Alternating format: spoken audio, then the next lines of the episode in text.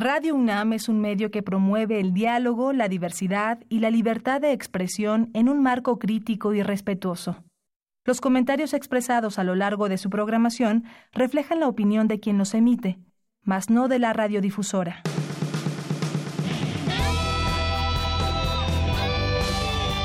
Prisma RU. Relatamos al mundo.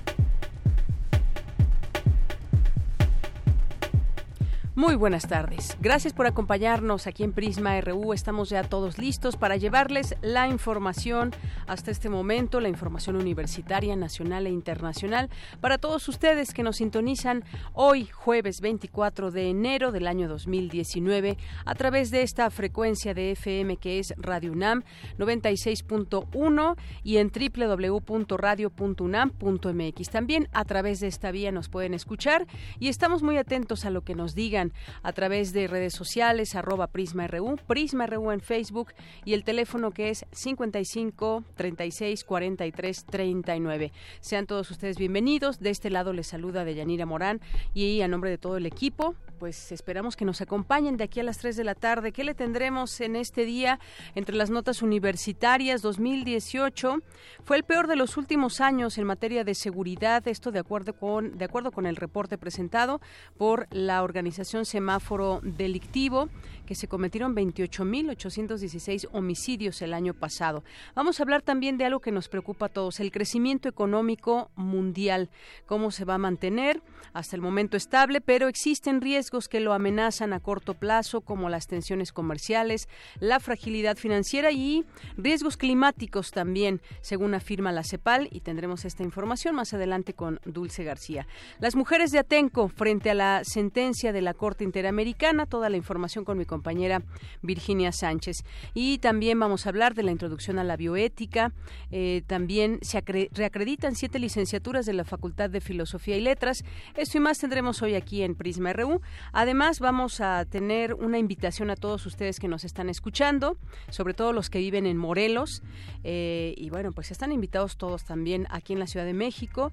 Podemos acudir, no está tan lejos, al Festival Matemático en Cuernavaca 2019. Vamos a platicar con una investigadora del Instituto de Matemáticas y promotora de este festival, así que no se la pierdan. En nuestra segunda hora vamos a platicar sobre Venezuela. Las últimas horas han sido muy tensas, cruciales. Ha habido ya personas muertas que se manifiestan en las calles también, en las calles de, eh, de distintos lugares allá en Venezuela. Vamos a conocer la opinión de dos académicos. Eh, uno es Mario Ojeda Rebá, doctor en ciencia política, y doctor Nayar López Castellanos, coordinador del Centro de Estudios Latinoamericanos de la Facultad de Ciencias Políticas y Sociales de la UNAM. Y en esto, pues sabemos que las opiniones se dividen, trataremos de ser, pues de llevarles estas dos opiniones que puedan tener los... Eh, los investigadores, los conocedores y estudiosos también de estos temas. Así que no se lo pierdan. Vamos a tener también hoy que es jueves Cinemaedro con el profesor Carlos Narro, su director de Extensión Cultural de Radio UNAM. Tendremos también aquí en este estudio a Tania Arce en Cultura por la Noche de Museos en la antigua Academia de San Carlos. Y bueno, pues esto es parte de lo que tendremos el día de hoy aquí en Prisma RU. Desde aquí, relatamos al mundo. Relatamos al mundo. Relatamos al mundo.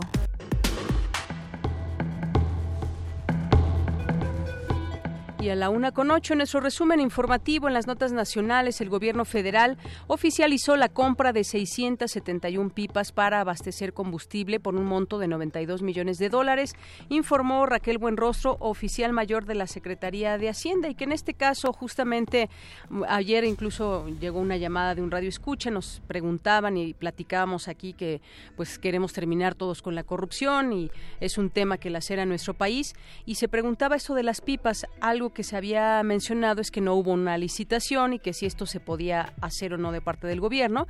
Bueno, pues hoy hay datos, datos que revela el portal, sin embargo, que dice que la empresa Detroit Diesel Allison, una de las proveedoras de estas 571 pipas que compró el gobierno de México para mejorar la distribución de combustible, ha, eh, ha celebrado con petróleos mexicanos 93 contratos desde, no solamente desde estas fechas recientes, sino desde 2003, desde que estaba Vicente Fox en el gobierno, a 2015 y tampoco se hicieron con licitación, solo tuvo que concursar en 23 ocasiones para ganarlos porque el resto fueron adjudicaciones directas. Bueno, interesante conocer también estos, estos datos.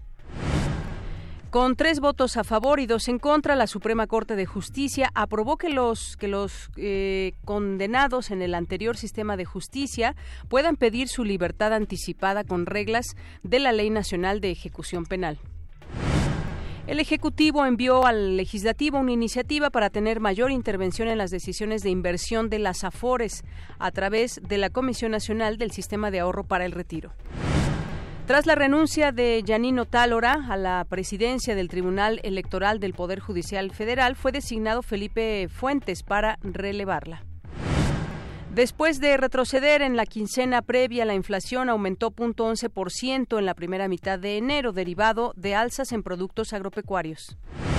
Y en temas nacionales destacamos Estados Unidos respaldó a José Guaidó como presidente interino de Venezuela y ofreció dar 20 millones de dólares de ayuda humanitaria para ayudar al país a recuperarse de la crisis económica por la que dice atraviesa ese país. Hoy en la UNAM, ¿qué hacer y a dónde ir? Como parte del ciclo Cineastas Mexicanos Contemporáneos, se proyectará la película El Reino de la Sirena, del director Luis Rincón, quien narra la historia de una comunidad pesquera de Nicaragua donde los buceadores se enferman, descienden al mar en busca de langosta y regresan a la superficie con el cuerpo paralizado. Descubre qué es lo que está pasando en esta zona pesquera y asiste a la función hoy en punto de las 19 horas en la sala José Revueltas del Centro Cultural Universitario. La entrada general es de 40 pesos. La Sala Julián Carrillo te invita a disfrutar de Sin Fronteras, recital poético musical con literatura latinoamericana y la participación de la cantante y artista mexicana Aida Rivera de la Cabada. La cita es hoy, en punto de las 20 horas, en la Sala Julián Carrillo de Radio UNAM, ubicada en Adolfo Prieto 133, Colonia del Valle. La entrada es libre. No te puedes perder Regreso sin Gloria, película estadounidense de 1978 que narra la historia de Sally, una joven mujer que está casada con Bob, capitán del ejército norteamericano que es enviado a la guerra. Sola y sin mucho que hacer, Sally decide inscribirse como voluntaria en el Hospital Militar para Veteranos de su pueblo, donde trabaja su amiga Violeta. En esta clínica se reencuentra con un amigo de sus tiempos de estudiante, Luke, quien está semi-paralizado a causa de una herida recibida en Vietnam y debe desplazarse en una silla de ruedas. Pronto, la amistad existente entre ambos se transforma en atracción y pasión. Juntos hacen todo lo posible para evitar que muchachos jóvenes sean enviados a la guerra. Sin embargo, Sally se entera de que su marido viene de regreso, pero siente que está enamorada de Luke y deberá tomar una decisión importante en su vida. No te pierdas esta interesante historia de amor hoy en punto de las 22 horas por TV UNAM en el canal 20.1 de televisión abierta.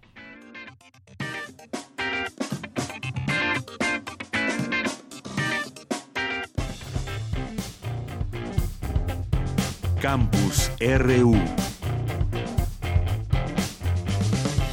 Una de la tarde con 13 minutos. El rector de la UNAM, Enrique Graue Vigers, recorrió el recinto Rubén Bonifaz Nuño, ubicado en el segundo piso de la Biblioteca Central, y en la que el público en general puede consultar las obras y observar algunos de los objetos más preciados del poeta, traductor y editor mexicano. En este sitio hay varios objetos que indudablemente obligan a recordar al gran maestro, una de sus máquinas de escribir, sus chalecos y unos pocos de sus muchos reconocimientos, como la medalla al editor universitario que lleva su nombre. En este recinto se trabaja en la catalogación de su obra y el espacio puede visitarse de 9 a 2 de la tarde, de lunes a viernes. Durante esta visita acompañaron al rector, el poeta, ensayista e integrante de la Junta de Gobierno, Vicente Quirarte, el coordinador de humanidades, Alberto Vital, el investigador emérito del Instituto de Investigaciones Jurídicas, Diego Valadez, así como la directora de la Biblioteca Central, Elsa Margarita Ramírez, entre otros. Bien, pues ya se puede visitar este recinto, Rubén Bonifaz Nuño.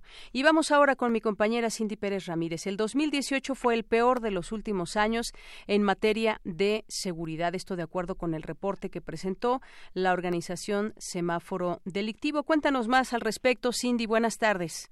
Así es, Deyanira, esta cifra representa un incremento de 15% respecto al 2017, el equivalente a 90 muertes por día. Durante una conferencia de prensa, Santiago Roel, fundador del Semáforo Delictivo Nacional, el año pasado 24 estados reportaron incrementos en la tasa de homicidios.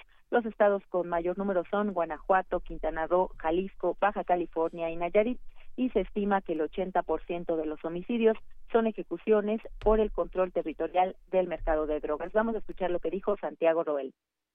Pero si lo comparamos contra la media histórica, pues es un incremento del 41%. La tasa nacional cierra en 23.3 eh, homicidios por cada 100.000 habitantes. El Pareto, ¿dónde está concentrado el tema de homicidios a nivel nacional?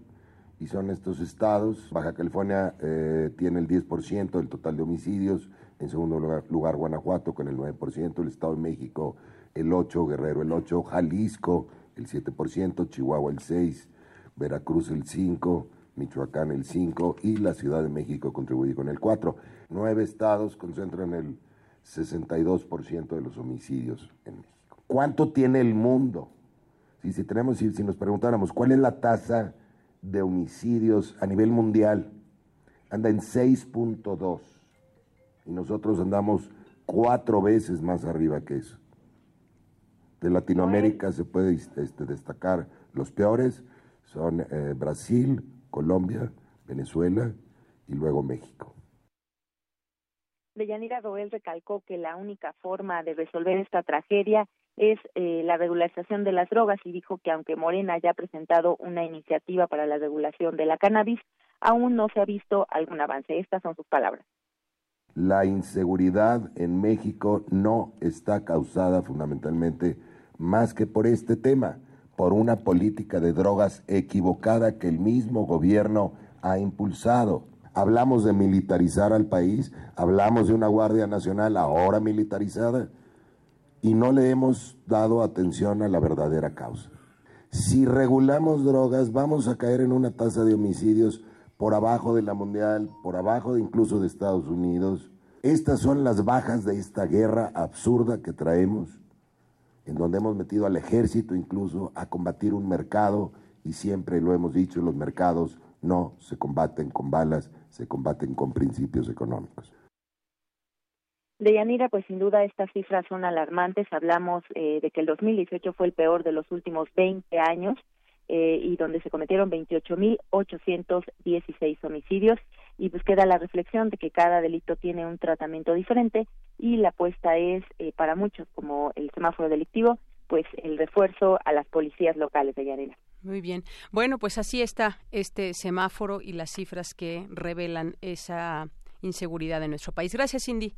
Muy buenas tardes. Muy buenas tardes. De ahí nos vamos ahora con mi compañera Dulce García. El crecimiento económico del mundo se mantiene estable, pero siempre están latentes riesgos que lo amenazan a corto plazo. Uno de ellos son las tensiones comerciales, otra es la fragilidad financiera e incluso ahora hay un nuevo tema que entra en todo esto y que son los riesgos climáticos.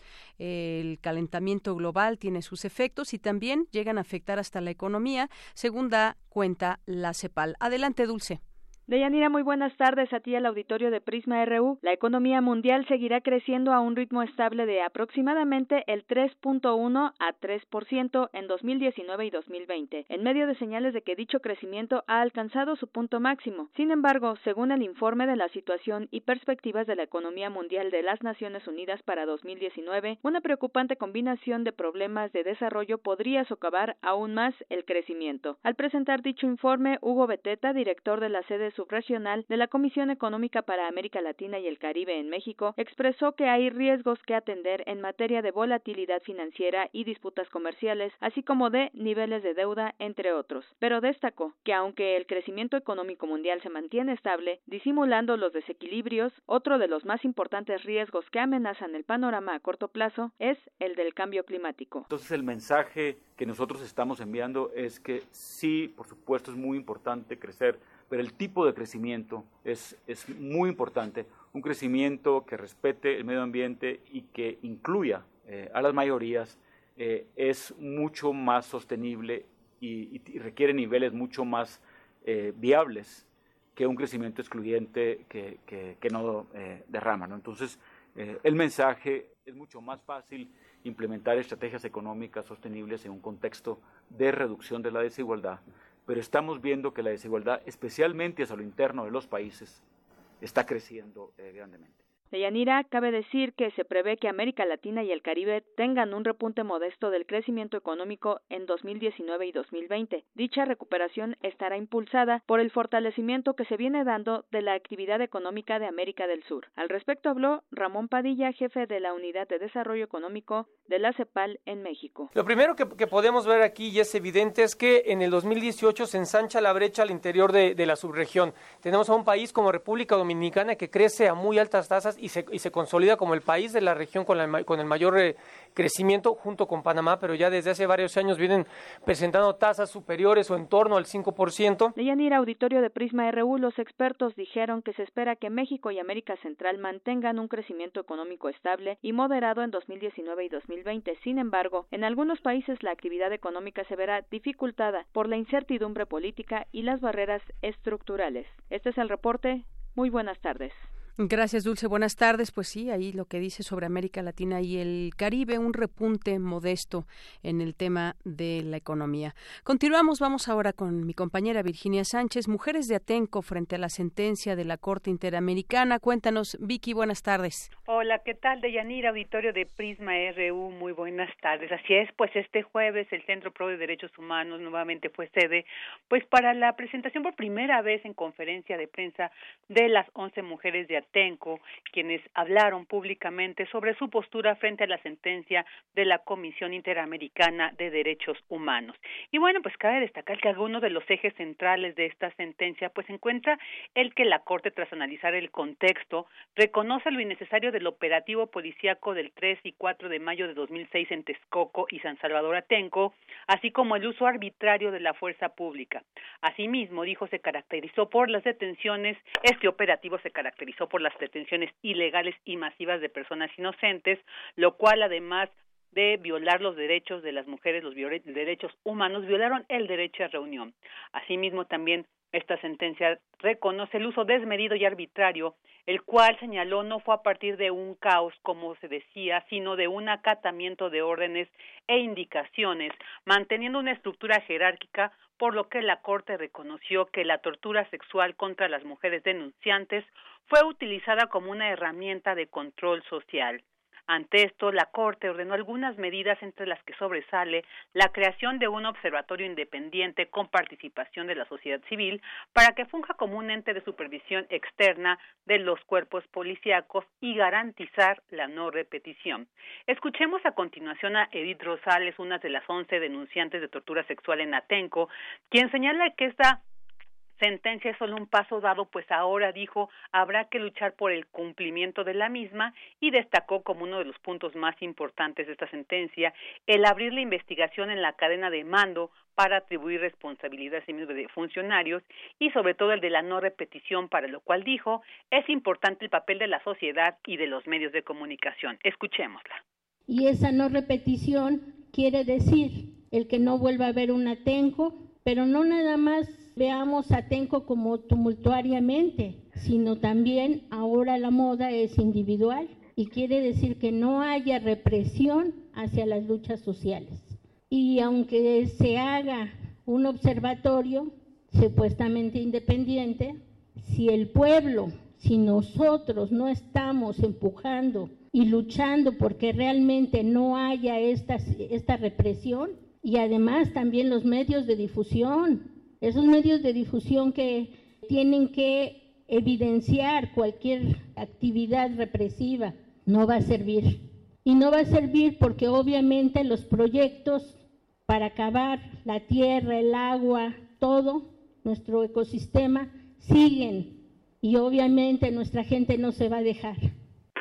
Por su parte, Claudia Hernández, otra de las once mujeres denunciantes, enfatizó que el mensaje de lo acontecido en Atenco pues fue una represión contra los movimientos sociales. Por ello, dijo la importancia de crear las condiciones para que esta situación no se repita. Escuchémosla.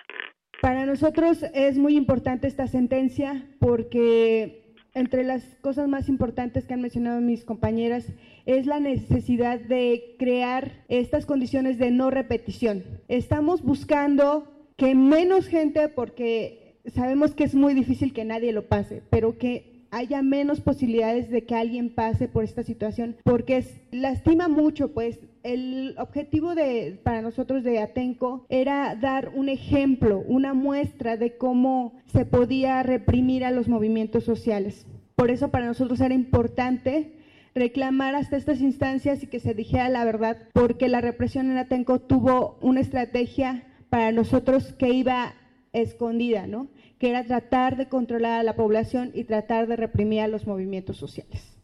Bueno, de Yanira Auditorio, cabe destacar que esta sentencia emitida por la Corte Interamericana de Derechos Humanos el pasado 28 de noviembre de 2018 también reconoce a las familias de las 11 mujeres como víctimas de los hechos pues detallados. Y bueno pues si quien quiera conocer eh, toda esta toda esta sentencia lo pueden hacer a través de la página del centro precisamente www.centroprodh .org.mx.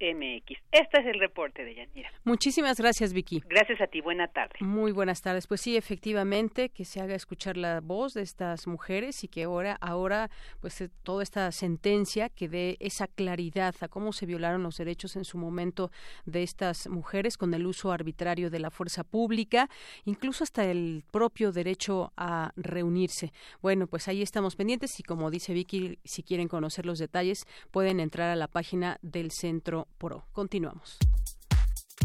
Tu opinión es muy importante. Escríbenos al correo electrónico prisma.radiounam@gmail.com. Queremos escuchar tu voz. Nuestro teléfono en cabina es 55 36 43 39. Bien, continuamos una de la tarde con 26 minutos. Bueno, pues vamos a invitarlos al Festival Matemático en Cuernavaca. Ya tenemos en la línea telefónica a Paloma Subieta, ella es investigadora del Instituto de Matemáticas y promotora de este festival. ¿Qué tal, Paloma? Muy buenas tardes. Hola, Deyanira, muy buenas tardes. Bueno, pues me gustaría que nos platiques de qué se trata este festival matemático, donde, pues, y quién además, quiénes están invitados, desde qué edades, esta feria gratuita de matemáticas. Claro, mira, la idea es que el Instituto de Matemáticas ha venido desarrollando esta estrategia como de acercamiento de las matemáticas con el público general. Entonces, eh, la idea es se presenta en forma de un festival en una plaza pública, en este caso en particular el de Cuernavaca, la de Cuernavaca, el Zócalo de Cuernavaca, y la idea es presentar matemáticas adecuadas para pues casi cualquier persona, yo digo desde los seis años en adelante. En realidad la idea es tener matemáticas divertidas e interesantes para cualquier persona en cualquier momento, ¿no? Y eh, el punto es que cualquier persona que vaya, que asista con nosotros al festival, tiene la posibilidad de encontrar algo que les guste y de, y de eh, como descubrir un lado distinto de las matemáticas que ellos no conocían, ¿no? Entonces, en este caso en particular, los venimos a invitar al Festival Matemático de Cuernavaca 2019, que es el que se va a llevar a cabo este fin de semana, o sea, sábado 26, domingo 27 de enero, o sea, ya pasado mañana, de las 11 de la mañana a las 4 de la tarde en el Zócalo de Cuernavaca, ¿no? Muy bien, pues esta invitación yo decía al inicio del programa que tendríamos esta plática contigo y decía que pues se van a ver las matemáticas de una manera divertida y eso es importante también para quienes estén allá, por supuesto que nos estén escuchando en Morelos está esa invitación, pero no, quienes eh, nos estén escuchando también en la Ciudad de México, pues puede ser un buen fin de semana matemático, si lo podemos llamar de esta manera, con actividades lúdicas distintas que tendrán ahí estos dos días en el Zócalo de la ciudad, ¿verdad? Ahí en Cuernavaca. Sí, sí, sí, por supuesto. A los que nos estén escuchando de Ciudad de México, les podemos decir que estamos en gestión, eh, porque también tenemos los festivales matemáticos aquí en Ciudad de México. Lo que pasa es que todavía no tenemos fecha y esperamos podérsela podérselas anunciar próximamente la edición aquí en Ciudad de México, pero de momento, por supuesto, está la invitación para todos a que se lancen este fin de semana a Cuernavaca, vale la pena, es una feria linda en el sentido de que lo que está buscando es eh, promover actitudes positivas hacia las matemáticas, ¿no? O sea, combatir estas ideas que están muy fijas en toda la población de que las matemáticas son difíciles, de que son aburridas, de que solo son números, etcétera. O sea, un poco lo que nosotros tratamos de hacer es combatir precisamente eso, ¿no? Desde el Instituto de Matemáticas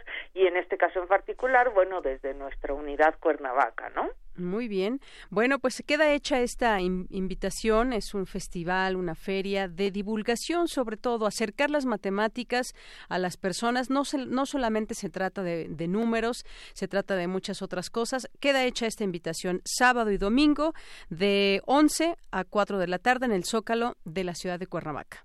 Es correcto. Ahí los esperamos a todos. Es gratuito, es una actividad gratuita y es a partir más o menos de los seis años en adelante, quien, quien guste ir, quien tenga curiosidad, de verdad los anímense a venir y a ayudarnos a comprobarles que las matemáticas son más de, más de lo que ustedes imaginaban, ¿no? Muy bien, y además leo que va a haber voluntarios de estudiantes de ahí de Morelos, de la UNAM, del Instituto Politécnico, así también académicos e investigadores de estas instituciones. Así que pueden muy de cerca estar con quienes conocen muy bien las matemáticas y que pueden ser sus maestros el fin de semana. Es correcto, tenemos un grupo de voluntarios que eh, en estos días precisamente ya estamos capacitando en la unidad Cuernavaca ahí del Instituto de Matemáticas allá en eh, en la UNAM Morelos ya los estamos capacitando y son quienes nos van a ayudar a atender a todo el público que llegue este fin de semana, ¿no? Muy bien. Bueno, pues ahí queda hecha esta invitación, doctora Paloma Subieta. Gracias por hacerla, por comentarnos de qué va a tratar. Y ahí está para todas las personas que nos estén escuchando o que pasen la voz para que puedan asistir a este festival. Muchas gracias. Gracias a ustedes, Deyanira, y ojalá y se pasen un buen rato quienes decidan asistir buenas tardes. Gracias, muy buenas tardes. Eh, fue Paloma Subieta, investigadora del Instituto de Matemáticas y promotora del Festival Matemático, justamente. Porque tu opinión es importante, síguenos en nuestras redes sociales, en Facebook como Prisma RU y en Twitter como arroba PrismaRU. Queremos escuchar tu voz. Nuestro teléfono en cabina es 55 36 43 39. Bien, continuamos y desafortunadamente subió la cifra de muertos por la explosión en Tlahuelilpan, subió a 100, 100 personas eh, muertas por esta tragedia. El Instituto Mexicano del Seguro Social dio a conocer esta cifra y bueno, pues se siguen atendiendo también otras personas en los distintos hospitales. Los pacientes que murieron eran atendidos en la unidad médica de alta especialidad en Lomas Verdes, Estado de México. Uno de ellos había sido recientemente trasladado proveniente de un hospital del ISTE y esto se dio a conocer a través de un comunicado del IMSS. Luego de estos fallecimientos permanece un herido internado en el hospital, mientras que nueve más reciben atención médica en Magdalena de las Salinas pero pues se incrementó desafortunadamente este este número de personas muertas. Y bueno, en otros temas también, ayer no nos dio tiempo, pero pues ya están estos nombramientos en los medios públicos y bueno, para ir abriendo debate también con todos ustedes, qué les parecen estos nombramientos y bueno, sobre todo también que eh, cómo van a trabajar eh, hacia estos, estos medios, cuál va a ser esta idea, eh, más allá de lo oficiales o no que puedan ser estos medios públicos. Bueno, pues el presidente lo López Obrador garantizó que no va a haber injerencia en los medios de comunicación públicos tras anunciar que serán coordinados por el Sistema Público de Radio y Televisión, el cual será encabezado por Genaro Villamil. También el presidente comentó que hasta ahora no existe una política de Estado que promueva el derecho a la información en los medios públicos. A su vez recordó que este sistema emulará los modelos de radio y televisión española. Dijo que no hay una política en lo relacionado con la comunicación social que garantice el derecho a la información y entonces se va a crear este sistema. Eh, también en su momento Genaro Villamil dijo que la idea es crear una bebecita en alusión a la BBC Además, anticipó que realizarán auditorías en los medios y tampoco descartó que pueda haber despidos en su interior, pues varios padecieron recortes en su presupuesto de este año. Y también presentó a los nuevos directivos de los medios públicos, el Canal 22, dirigido, eh, será dirigido por Armando Casas, eh, Radio Educación por Gabriel Sosa Plata, el Instituto Mexicano de la Radio por Aleida Calleja, la Dirección General de Televisión Educativa por Lidia Camacho, Notimex por San Juana la Dirección General de Radio, Televisión y Cinematografía por Rodolfo González, Canal 14 por Fernando Coca y Canal 11 por José Antonio Álvarez Lima, quien no, asumirá el cargo hasta que pida licencia en el Senado. Bueno, pues qué le parecen estos eh, nombramientos, sobre todo pues de medios donde pues ahí pues, estaremos muy atentos de lo que hagan quizás diferente a lo que veníamos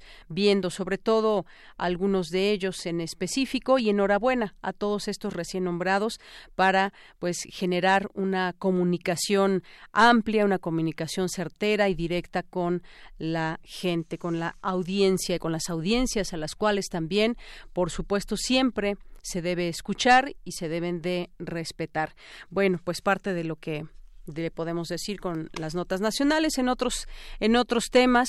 Eh, platicábamos decíamos lo de eh, los autotanques de combustible estos que eh, por un monto de 92 millones de dólares que se podrán distribuir 140 mil barriles de gasolina diarios. Y bueno pues de eso se habló hoy por la mañana en la conferencia matutina. Al igual de que funcionarios de Pemex involucrados en actos de corrupción, según dio a conocer el presidente López Obrador, dijo que tres funcionarios están involucrados en presuntos desvíos de recursos en Sedesol y Sedatu, Sedatu durante el sexenio anterior. Instruyó a la secretaria de la Función Pública a presentar un dictamen en una semana para tener todos los elementos disponibles y no permitir injusticias ni impunidad.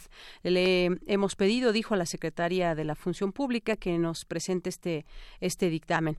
En el caso de Venezuela, que también uno de los temas eh, que desde ayer estábamos platicando aquí en este espacio por cómo se iban poniendo las cosas eh, cada vez más graves en las calles, más graves me refiero a que ya hubo muertos. Y bueno, sobre este autonombramiento de Juan Guaidó como presidente de Venezuela, eh, López Obrador, el presidente de México, reiteró que se conducirá con los principios de no intervención, tal como lo establece la Constitución, e insistió en que su gobierno llevará una relación de amistad con todas las naciones. Dijo que no conozco esos artículos de la Constitución de Venezuela, sí conozco el artículo 89 de la nuestra, que establece que en política exterior nos debemos de conducir con los principios de no intervención, con autodeterminación de los pueblos. Es un tema que seguiremos platicando en un momento más en nuestra segunda hora para que nos acompañe escuchando a analistas, expertos en estos, en estos temas que estudian, estudian pues lo que sucede en América Latina, sus implicaciones y bueno, pues ya escucharemos sus opiniones. Además de que si usted también eh, quiere, puede hacerlo a través de las vías que tenemos de comunicación con ustedes a través del teléfono en el 5536-4339, a través de arroba Prisma RU, que es nuestro Twitter, y nuestro Facebook, Prisma RU. Y otra eh, nota, mañana se detallará la investigación del homicidio de Javier Valdés. Eh, también el presidente anunció que será este viernes cuando asistirá el subsecretario de Gobernación, Alejandro Encinas, para ofrecer detalles sobre las investigaciones relacionadas con el asesinato en mayo de 2017 del periodista Javier Valdés Cárdenas, quien fuera corresponsal de la jornada y cofundador de la revista Río 12. Y bueno, pues es que se dio a conocer a través de este testigo alias el licenciado, de que los hijos del Chapo Guzmán habrían dado muerte al periodista. Así que, pues conoceremos más detalles mañana en esta conferencia por la mañana y los comentaremos aquí. Bien, pues se critica la Comisión Nacional de Derechos Humanos la intervención de la Sedena y la Secretaría de Marina en la Guardia Nacional. Eh, Luis Raúl González Pérez, dijo que conceder potestad a las Fuerzas Armadas en materia de seguridad pública es una apuesta riesgosa para la democracia y la institucionalidad civil. Bueno, pues parte de las notas que le comentamos el día de hoy, además de que aprueba el INE reducción presupuestal de 330 millones de pesos, aprobó modificar su presupuesto y disminuir esta cantidad en distintos rubros, así como solicitar una ampliación presupuestal por 619 millones de pesos. Bien, vamos a continuar ahora con mm, Margarita Castillo, que nos preparó, hemos estado hablando aquí del robo de combustible, del huachicoleo, y nos preparó esta entrega más.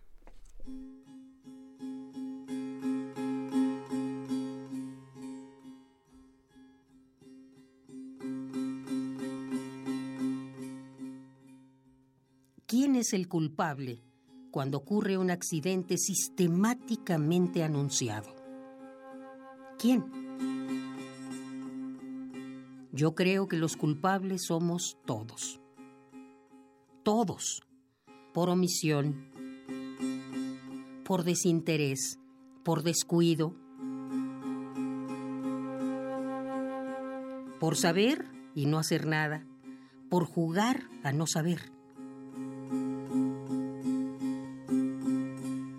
Pero también existen los culpables directos, los activos, organizadores y ejecutores, y los que están esperando recoger las migajas de lo que ellos tiran. Siempre que el ser humano enfrenta una desgracia, pretende buscar al culpable de la misma. Pero a él nunca se le ocurre buscarlo en el espejo.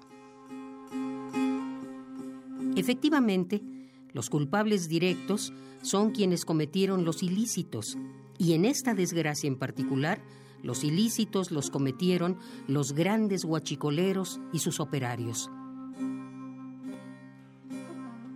Pero creo sobre todo que la verdadera culpable es la impunidad, y esa la permitimos todos. La impunidad es la que permite que no haya consecuencias para quien comete un ilícito. La impunidad es la que permite que no tenga castigo quien hace algo malo contra la sociedad. Penosamente, las tragedias se concentran con más fuerza entre la gente menos favorecida, entre los más vulnerables. Y aunque ellos tengan la certeza de que están cometiendo un ilícito, creen que si los de arriba pueden robar sin ensuciarse las manos y no les pasa nada, ellos también tendrían derecho y razón para hacerlo, aunque ellos sí se ensucien las manos. Los más afectados en este tipo de actos, dolorosamente, son siempre los mismos. Son quienes están a la espera de las migajas que caen de las grandes acciones que realizan los pudientes impunes.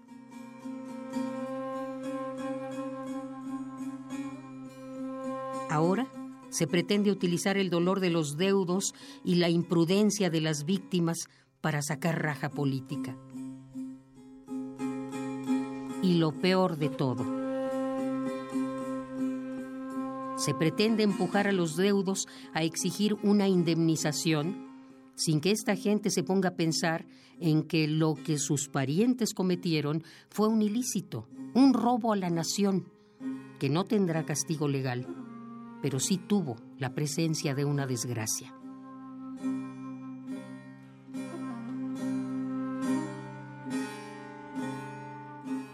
Al realizarse esta fuga, probablemente de manera intencional, para protestar contra las acciones emprendidas por el gobierno federal por haber afectado sus cuantiosos ingresos ilegales, y después convocar a la población cercana a la zona para que recogiera la gasolina diseminada, hace a los primeros culpables directos y a los pobladores cómplices, y en este caso en particular, también víctimas de su propia y descuidada acción.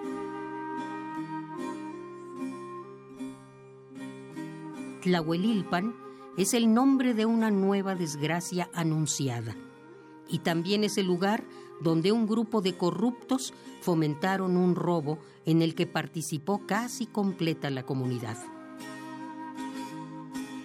Por desgracia, un poblador que llena su bidón de los charcos que rodean a una fuga asume que tiene tanto o más derecho que el funcionario de Pemex que nos escamotea a gran escala, o que el empresario, dueño de una gasolinera, que vende litros recortados.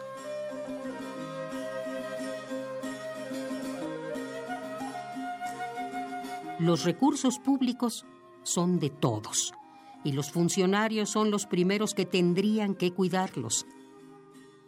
Así como cada uno de nosotros deberíamos de dejar de ser omisos. Queremos escuchar tu voz. Nuestro teléfono en cabina es 55 36 43 39. Internacional RU.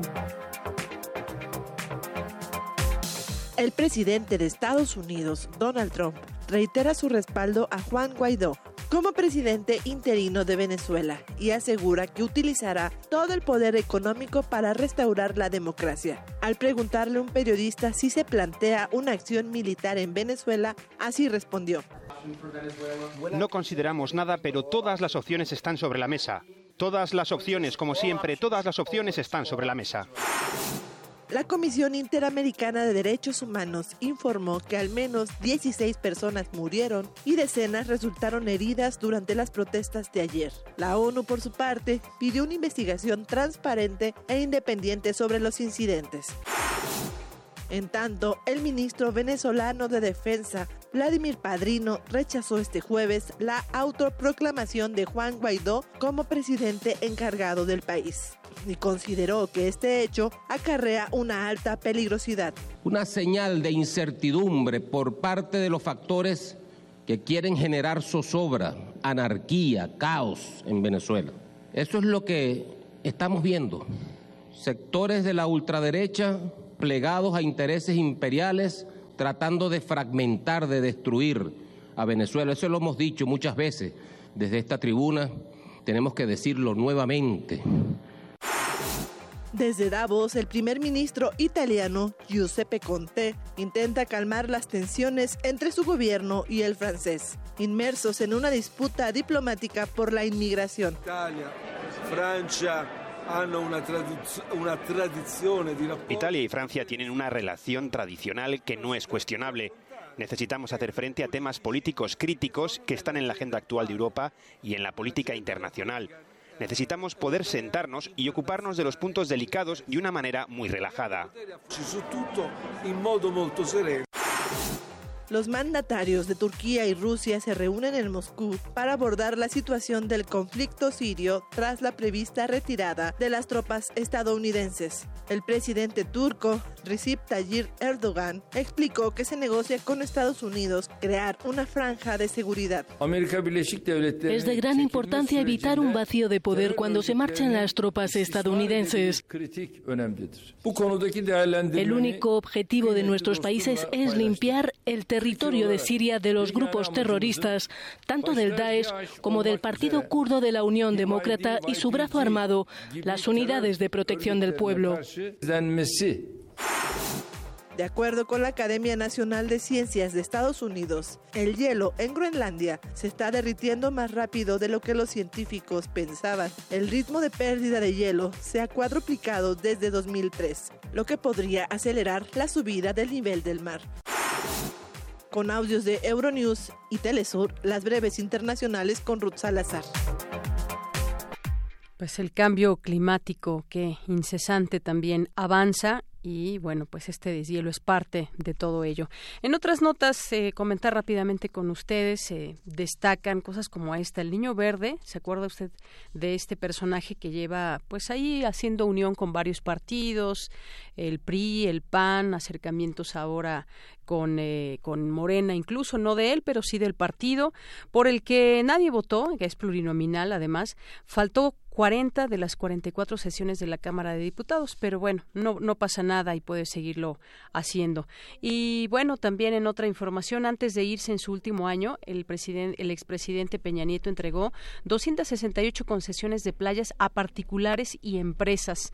En su último año de gobierno, que fue 2018, eh, otorgó estos títulos de playas mexicanas a particulares y empresas privadas para que puedan dedicarse a la extracción artesanal de piedra, a la acuacultura, a la pesca y a usos generales. Este número de notificaciones representa más del doble de las concesiones del año anterior, que fue 2017, cuando fueron autorizados 123 permisos. Estas licencias para usufructuar la zona federal marítimo terrestre que eh, concentra casi 3 millones de metros cuadrados que fueron otorgadas en Baja California Sur, Campeche, Colima, Jalisco, Chiapas, Sinaloa, Quintana Roo, Oaxaca, Tabasco, Tamaulipas, Yucatán, Veracruz, Guerrero, Michoacán y Nayarit, entidades que han sido afectadas por el proceso de privatización de playas. Pues todo un tema del que deberemos seguir platicando más adelante. Y más adelante también les platico sobre lo que dijo eh, López Obrador sobre el decreto para abrir expedientes del CISEN. Por lo pronto nos vamos ahora a la sección de cultura. Porque tu opinión es importante, síguenos en nuestras redes sociales, en Facebook como Prisma RU y en Twitter como arroba PrismaRU.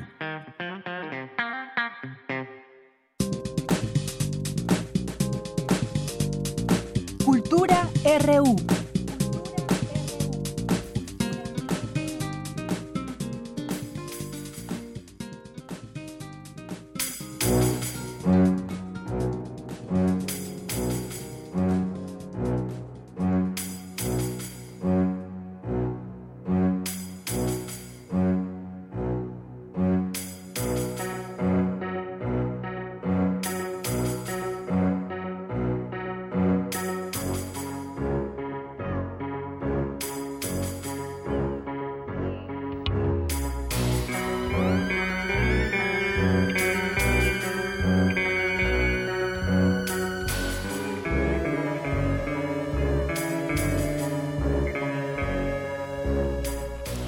Tal, Tamara Quiroz? Muy buenas tardes, bienvenida. Deyanira, muy buenas tardes. Vamos entrando de puntitas a esta cabina. Es un gusto saludar a todos los que nos escuchan a través del 96.1 de FM y también a quienes lo hacen desde otras latitudes a través de Internet.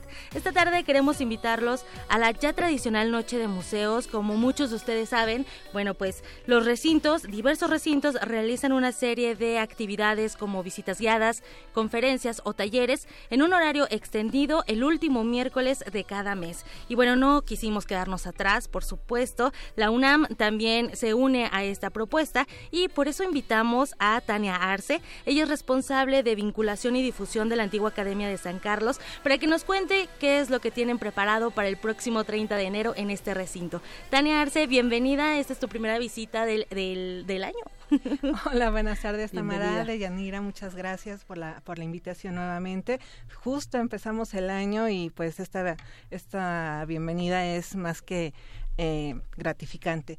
Bien, pues eh, la academia inicia ya su actividad cultural. Eh, iniciamos el próximo 30 a las 7 de la noche con una visita guiada y posteriormente contaremos con la participación de Pain Rails quienes, bueno, está, eh, nos traen una, una propuesta bastante interesante en cuanto a música y visuales, eh, que todo pues va relacionado, ¿no? En, el arte. De hecho, eh, iniciamos esta sección con Rain Pills, que, bueno, es, es una de las propuestas que nos tienen este, esta banda, que, bueno, es originaria de la Ciudad de México, pero yo no les quiero contar más. Para eso también nos acompaña en cabina Alex Raven, ella es voz y también toca el bajo y, y bueno, bueno, hace, hay unas secuencias también y es como, como la voz que ahorita nos va a contar de esta propuesta.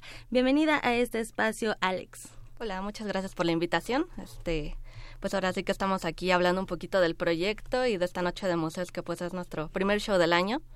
Este, usualmente Paint Reels lo que habla es una temática donde integras a los freaks, a los circos y un poco con esta temática como de, de lo que trae la gente rara, ¿no? Como en, en la cabeza, de lo que cualquier persona común puede, puede hacer o no hacer en la calle. Este, nuestra música es un poco una fusión como de glam pop con rock, con electrónico y dark cabaret precisamente. Excelente, por eso escuchábamos todos esos sonidos, como también un poco circense el asunto y más alternativo, ¿no? Misterioso. Así es, que bueno, también podríamos decir, todos tenemos algo de rareza en nuestra vida, en nuestra mente, solamente que a veces no nos atrevemos a explayarnos como tal, ¿verdad? Exactamente. Oye, ya tienen un rato en la escena musical desde 2013 y bueno, ya también se han presentado en diversos recintos, tuvieron también una gira por Europa y bueno, ahora se unen a la Noche de Museos en este recinto de la máxima casa de estudios. A ver, cuéntanos qué es lo que vamos a ver, qué es lo que están presentando. Pues eh, esto es aparte como del cierre de nuestra gira Freaks Tour antes de entrar nuevamente al, estudio. Eh, en esta ocasión traemos un intro que va a ser totalmente realizado por nuestros amigos del Circo Faltoso. Ellos son pues un circo súper talentoso que son nuestros amigos y pues traen malabares, traen cosas increíbles con luces LEDs, con poi, con hula, este son amigos muy, pues muy chidos, ¿no? Este, ellos van a tener un intro de 10 minutos antes de nuestro show y pues también durante nuestro show. Después vamos a traer nuestra música con visuales, igual con performance. Este, pues la verdad una propuesta que como muy novedosa que integra toda esta temática del circo. Así es, creo que sí es una propuesta bastante completa porque no solamente vas a escuchar música, ¿no? También va enfocado un tanto al arte visual, a las artes escénicas, que bueno, es, este va a ser como el inicio de su presentación. Oye, Tania, y bueno, también mencionarle a la gente que la, la antigua Academia de San Carlos siempre tiene estas actividades eh, de acceso gratuito. Así es, eh, algo que nos caracteriza es que la entrada es libre. También lo mismo a, los, a las visitas guiadas que realizamos, la entrada a las galerías, a las antiguas galerías de la academia. Y eso pues eh, es un factor que nos ha, ayudado bastante porque la gente entonces ya se acerca con más confianza y decir, bueno, voy a disfrutar de un evento o de exposiciones que me van a dejar satisfecho y que no, pues no me genera un costo adicional, ¿no? Entonces, eh, en ese en ese tenor, pues es que la academia apoyamos en este sentido a la, a la sociedad. Y sobre todo también se atreven a presentar todo tipo de arte que es bienvenido siempre en los espacios. Y hablando de esto, Alex Raven también están presentando su nuevo álbum que es Freaks, antes de que ahorita mencionabas se vuelvan a meter al estudio. Y bueno, lo, lo tienen en tres presentaciones, lo cual a mí también me parece novedoso. Sí, este, tenemos una presentación física que es el CD normal, que de hecho es muy novedoso porque trae un arte pop, este, tú, pop, tú abres y pues te brinca el circo, literal. Así es, como estos libros infantiles. a mí me encanta todo eso, entonces yo quería hacer así mi disco, ¿no? Y la otra presentación es, una de lujo, que es una caja totalmente de aluminio hecha a mano, que trae una playera, pines, postales y el disco igual con el pop-up y la presentación digital, que es solamente para descargar en iTunes y todas estas plataformas digitales. Excelente. Oye, Alex, ¿y quiénes integran esta, esta propuesta musical? Actualmente está Danny Hell, que es nuestro guitarrista, que también se acaba de integrar. Este, el proyecto es prácticamente mío, yo me encargo como de toda la composición y música y este chico me ayuda en los shows en vivo. Y somos parte de la disquera Fiat Sonos, que pues es un, es un equipo y colectivo de músicos de aquí de, un sello local, así es. música underground mexicana y pues está súper padre porque te apoyan y...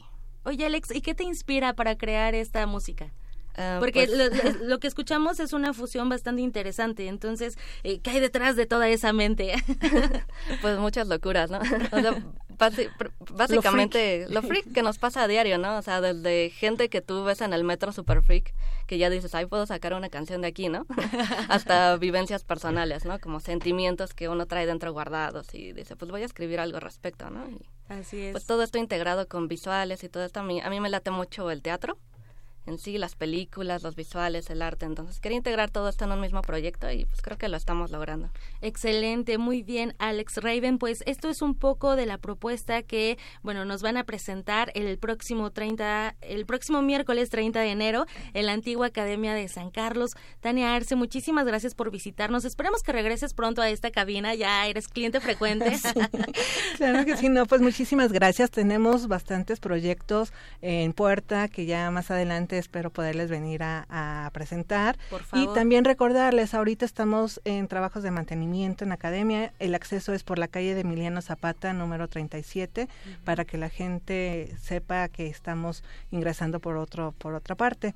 Y también continuar con las invitaciones a que visiten las exposiciones. Estamos abiertas las galerías de lunes a viernes, las exposiciones permanentes, escultura y numismática, así como la de No consten actas que se realizó con motivo del aniversario del 68 y la cual ya concluye el próximo mes de marzo. Excelente. Mientras tanto, apunta la fecha porque es miércoles 30, de enero a las 7 de la noche. Empieza la visita guiada para que después se queden a las 8 de la noche para escuchar esta propuesta musical de Paint Bills. Muchísimas gracias, Alex Raven, por acompañarnos también en este espacio. por la invitación y a la academia que nos da este espacio. Así es, esa academia, como la, como la estimamos. Nos despedimos de Yanira con un poco de la música de Paint Bills. Muy bien, pues gracias Tania, gracias, Alex y de ahí nos ligamos a nuestro corte. Continuamos.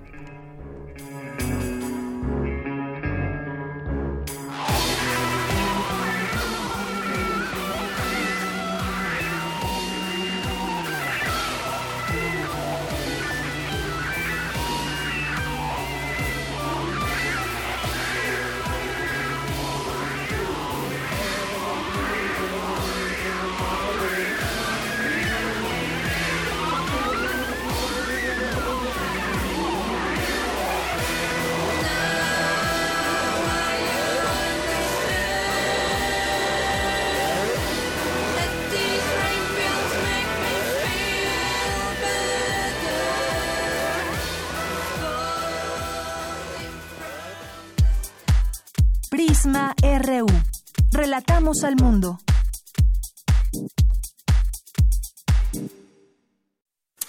Somos tu acervo, tu memoria, tu identidad, tu patrimonio, tu cultura, tu cine. Somos la Filmoteca UNAM. Para cinéfilos y público en general, preservamos y difundimos los materiales fílmicos de la memoria histórica del país. Tenemos laboratorios, banco de imagen, centro de documentación, sala de exposiciones, tienda, librería y salas de cine. Visítanos en el Centro Cultural Universitario, el Cinematógrafo del Chopo y Casa del Lago. O accede desde tu computadora a nuestro cine en línea y museo virtual. Estamos en Facebook, Twitter e Instagram. Filmoteca UNAM Reconocimiento UNESCO Memoria del Mundo 2017.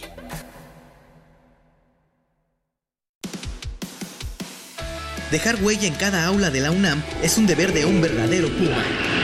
Deja tu huella y apoya Fundación UNAM a de cara a miles de universitarios. Súmate 5340-0904 o en www.funam.mx. Contigo hacemos posible lo imposible. Hola, mi nombre es Renata y después de mucho tiempo, hoy regresé al lugar donde nací. Aquí aprendí a andar en bicicleta. Aquí pasaba las tardes después de la escuela. ¡Ay, Bruno! Ay, mi secundaria, el mercado, mi colonia. Estoy muy feliz de regresar. Y porque mi país me importa, ya actualicé mi domicilio y mi credencial para votar. Tú también notifica al INE cualquier cambio en tus datos y participa en las decisiones de tu localidad. INE. Una duda es natural.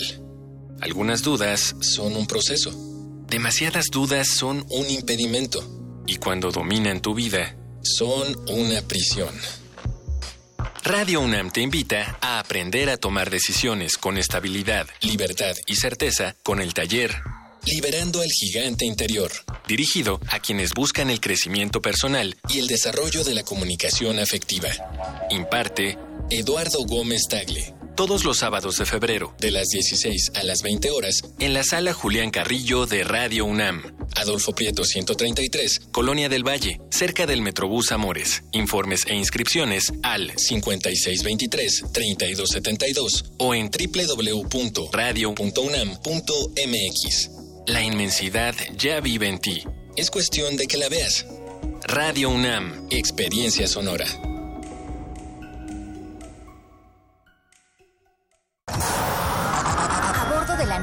Resistencia existe una habitación que nunca se abre. Excepto la última hora del último día de la semana.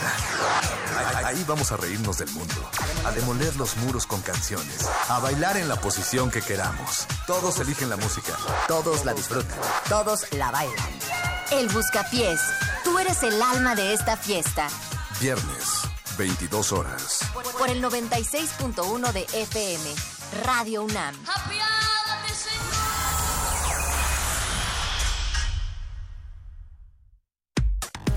Relatamos al mundo. Relatamos al mundo. Mañana en la UNAM, ¿qué hacer y a dónde ir? Recuerda que del 11 al 30 de enero, las salas de cine del Centro Cultural Universitario son sede de la edición número 22 del Festival de Cine Francés más visto en el mundo, que tiene la mejor selección de películas contemporáneas comerciales, de arte y de autor. No te puedes perder el largometraje Normandía al desnudo, que narra la historia de un pequeño pueblo donde los ganaderos están en crisis. El carismático alcalde de la comunidad tiene una misión, salvarlos de dicha crisis que los azota y para ello tratará de convencer a los habitantes del poblado de posar desnudos ante la cámara de un famoso fotógrafo norteamericano, quien por casualidad se encuentra en la región, algo que no será fácil de conseguir. Disfruta de esta singular historia mañana viernes 25 de enero a las 11, 13.15, 16.30 y 19 horas en la sala Julio Bracho del Centro Cultural Universitario. Aún puedes visitar la exposición Ficción y Tiempo, que reúne 27 obras de artistas contemporáneos y es organizada por alumnos de la Maestría en Historia del Arte y Estudios Curatoriales de la UNAM. Esta muestra explora la potencia crítica de la ficción ante las dificultades del presente, que han provocado el desencanto por el futuro y han sustituido el deseo de las utopías por la construcción de pasados idealizados. Asista al Centro Cultural Universitario Tlatelolco de miércoles a domingo de 9 a 18 horas. Esta muestra estará disponible hasta el próximo 31 de marzo. La entrada es libre. En el marco del Festival Internacional de Cine de la UNAM 2019, la Dirección General de Actividades Cinematográficas, la Facultad de Ciencias Políticas y Sociales y la Dirección de Literatura convocan al noveno concurso de crítica cinematográfica Fósforo Alfonso Reyes, donde podrán participar todos los estudiantes inscritos en bachillerato, licenciatura y posgrado, así como público en general y exalumnos de la UNAM. Los trabajos deberán ser originales, firmados con seudónimo y no haber sido publicados. La fecha límite de su entrega es el viernes primero de febrero a las 18 horas. Consulta la convocatoria completa en www.ficunam.unam.mx diagonal convocatoria fósforo. Bien, pues gracias a Daniel Olivares, todas estas invitaciones que a diario les hace a través de esta sección hoy y mañana en la UNAM. Bien, pues gracias por estarse comunicando con nosotros, nuestros radioescuchas que nos están sintonizando aquí en el 96.1 de FM y recibimos con gusto sus llamadas al 5536-4339, como lo hizo hace un momento Ricardo Valderas, que nos dice que le gusta el contenido periodístico, que se tratan temas importantes para la audiencia eh, a Margarita Castillo le dice que es elegante y serena. Y bueno, pues manda felicitaciones al programa. Gracias Ricardo, te mandamos también desde aquí un saludo. Y también saludo aquí a las personas que nos hacen llegar sus eh, comentarios vía Twitter. Y que además eh, en eso de, me acordé ahora de Otto que nos decía hace poco, se acordarán ustedes alguna cartografía que dedicó a que ella tenía teléfono. Bueno, pues hoy todo el día no he usado el teléfono, no por cuestiones, eh, no por porque tenga mucha fuerza de voluntad, sino porque hasta ahorita no sé exactamente dónde se encuentra mi teléfono, así que leo esto aquí del teléfono de Emiliana Perdomo que lleva las redes sociales y le mando muchos saludos o le mandamos muchos saludos a la Facultad de Derecho, a Retorno a la Razón, a Elsa Cruz, a ERS también. Eh, a Juan Pablo Estrada, a Guerrero, Seguridad Ciencias, eh, también nos escribe por aquí el Biblioteca Sunam que nos dice, se encuentra a la venta el calendario 2019, Fondo Antiguo de la Biblioteca Central UNAM, facímiles y originales de Biblioteca UNAM, precio al público 150, comunidad UNAM 125, así que si todavía no tienen calendario 2019, pues la biblioteca, las bibliotecas UNAM nos eh, proponen esta, esta compra. Muchas gracias. Físicas SH UNAM, muchos saludos. También al Suayed, Salvador Mendoza, César Soto, al CIALC, eh, también muchos saludos que ahí buscamos muy seguido opiniones de sus analistas e investigadores sobre diversos temas que suceden en América Latina y el Caribe. Eh, Alejandro Cardiel también, buenas tardes a todo el equipo y atento a las noticias. La ciencia que somos también, muchos saludos, este programa que se transmite los días viernes aquí en Radio UNAM. José Luis Sánchez nos dice buenas tardes, además de recibir el gobierno federal actual un desastre, eh, desastre en económico e inseguridad. Nos hemos olvidado por toda tormenta en contra de la implementación de medidas para la 4T en los temas referidos. Otro asunto pendiente en lo social son las pensiones. Sí, las pensiones, las afores también, temas pendientes. Y nos manda una nota, nos comparte una nota de reporte índigo. Muchísimas gracias, José Luis Sánchez, Rodrigo Lovera, editorial Enequén, eh, Festival Matemático también por aquí presente. Eh, Alejandro Cardín nos dice fenomenal la designación de Genaro Villamil y de San Juana Martínez, reporteros de altos vuelos y comprometidos siempre con la verdad. Gracias por tu opinión, eh, Alejandro. Ed, Nicolás, me encanta escuchar a Margarita Castillo. Gracias, Carolina Aguilae. También le mandamos muchos saludos y Matemáticas UNAM, eh, José Manuel, Físicas SH, Ancla, Andrea González, Carlo, Carlos Ríos Soto. Muchas gracias también por estar aquí presente a través de las redes sociales. Galán de Barrio también nos manda muchos saludos. Eh, Fernán, y nos dice también aquí Alejandro Cardiel, dice, espero que en la entrevista sobre Venezuela los especialistas puedan decirnos por qué Estados Unidos solo quiere llevar democracia a países ricos en petróleo. Basta ver los apoyos eh, a Guaidó, Trump, Bolsonaro, Fox, Calderón, PAN, etcétera, para hacerse una idea de qué se defiende. Bueno, pues vamos a ver las posturas que ellos tengan y, por supuesto, esta puede ser una de las preguntas. Gracias, Alejandro Cardiel. Vamos a continuar ahora con la información. Vamos con mi compañera Cristina Godínez, que nos va hablar de la introducción a la bioética. Adelante, Cristina. Deyanira Auditorio de Prisma RU, buenas tardes.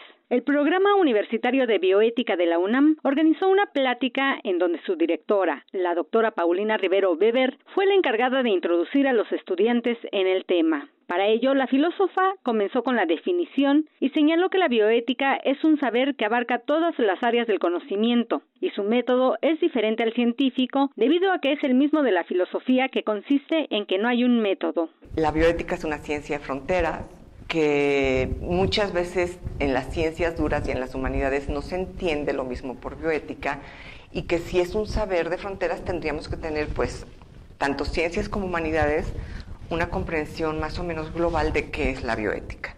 Yo les he expuesto que pues la bioética tiene un método muy concreto que podríamos resumir como algo muy similar al método filosófico, porque finalmente la bioética es ética.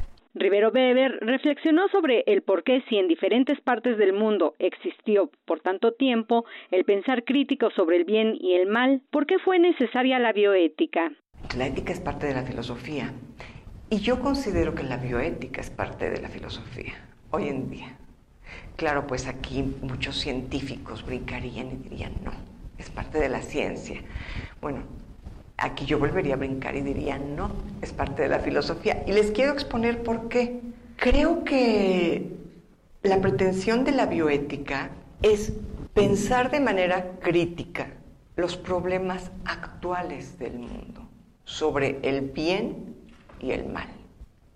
Dicho sea de manera sumamente general.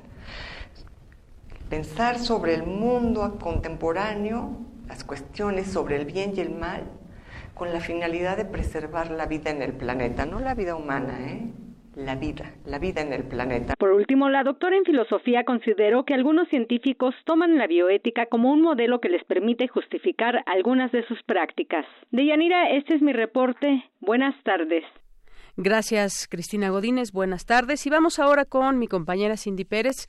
Reacreditan siete licenciaturas de la Facultad de Filosofía y Letras. Adelante, Cindy. Deyanira, muy buenas tardes a ti y a todas las personas que nos están escuchando en Prisma RU. Tras un diagnóstico de aspectos como la evaluación del plan y condiciones de estudio, relaciones académicas, porcentajes y niveles de eficiencia terminal e infraestructura, el Consejo para la Acreditación de Programas Educativos en Humanidades, AC, refrendó la calidad de las licenciaturas en letras clásicas, lengua y literaturas hispánicas, filosofía, geografía, literatura dramática y teatro, además de bibliotecología y estudios de la información. En el caso de la licenciatura en Pedagogía, Jorge Enrique Linares Salgado, director de la Facultad de Filosofía y Letras de la UNAM, detalló que la instancia dictaminadora fue el Comité para la Evaluación de Programas de Pedagogía y Educación AC, organismo reconocido por el Consejo para la Acreditación de la Educación Superior. Esta acreditación es la renovación, cinco años después. Empezamos con seis planes de estudio, letras clásicas, lengua y literatura hispánicas, bibliotecología, filosofía, geografía,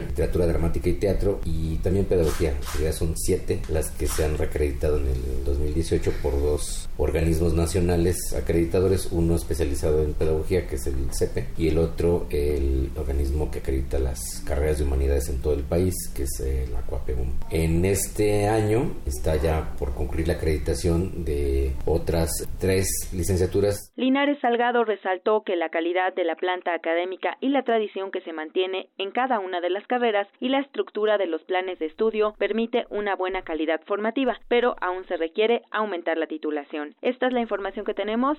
Muy buenas tardes. Gracias, Cindy. Buenas tardes.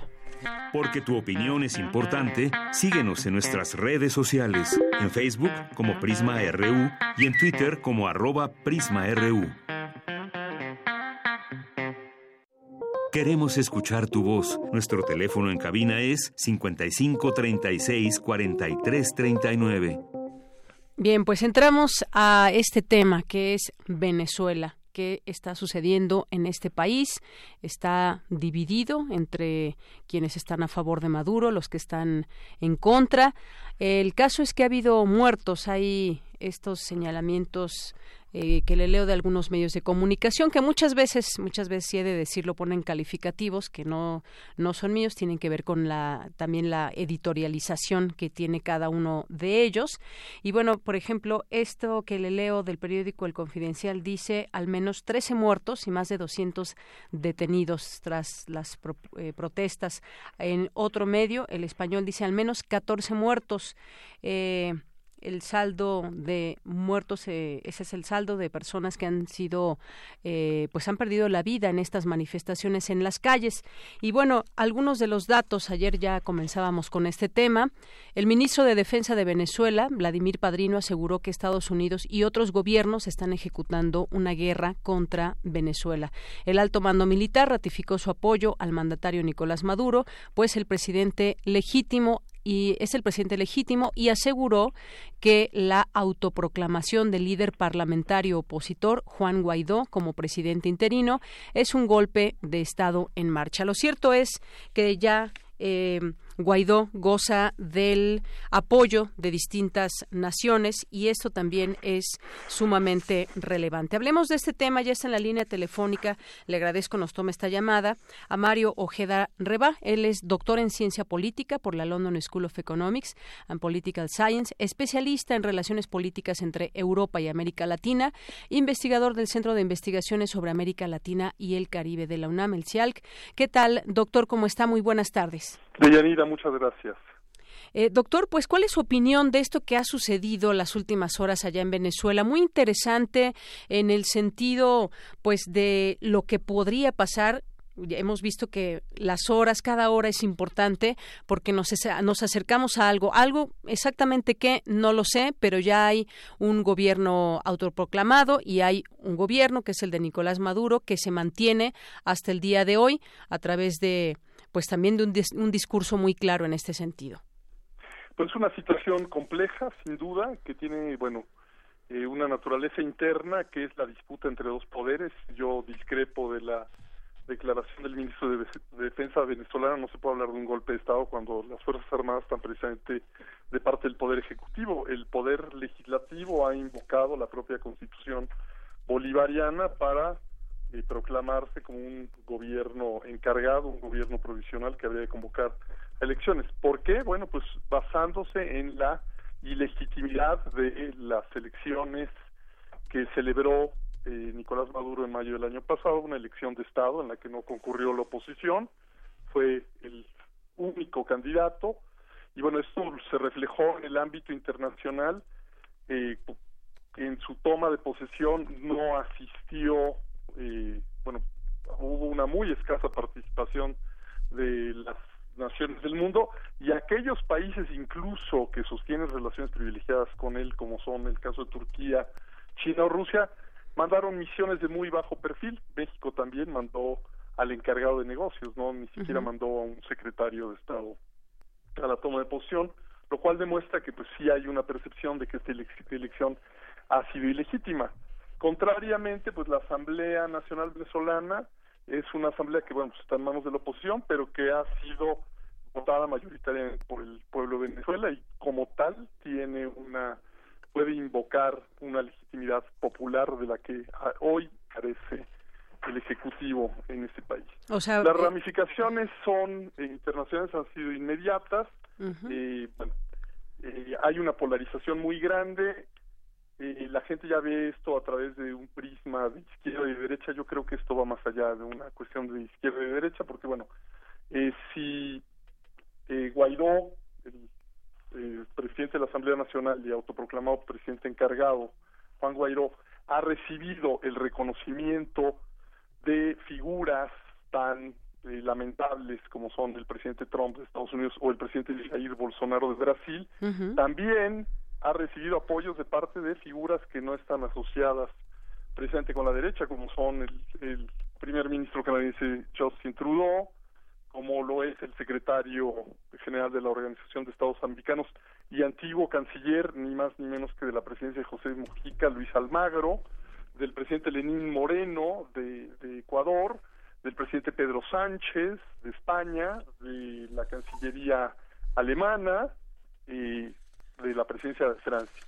Y en cambio, bueno, pues Maduro también tiene el apoyo de figuras que yo no, no considero presidentes de izquierdas, como son el presidente turco Erdogan o Vladimir Putin. Así que es una cuestión que tiene que ver no con el espectro ideológico, sino con una cuestión de falta de legitimidad democrática. Por otro lado, quisiera enfatizar que lo que está sucediendo en Venezuela es una catástrofe humanitaria de proporciones dantescas. Estamos hablando de un país donde cuatro millones de personas han abandonado su patria para engrosar una diáspora, un exilio muy grande. Cuatro millones de treinta millones de venezolanos. Es decir, es un éxodo infinitamente superior al que sufre Siria.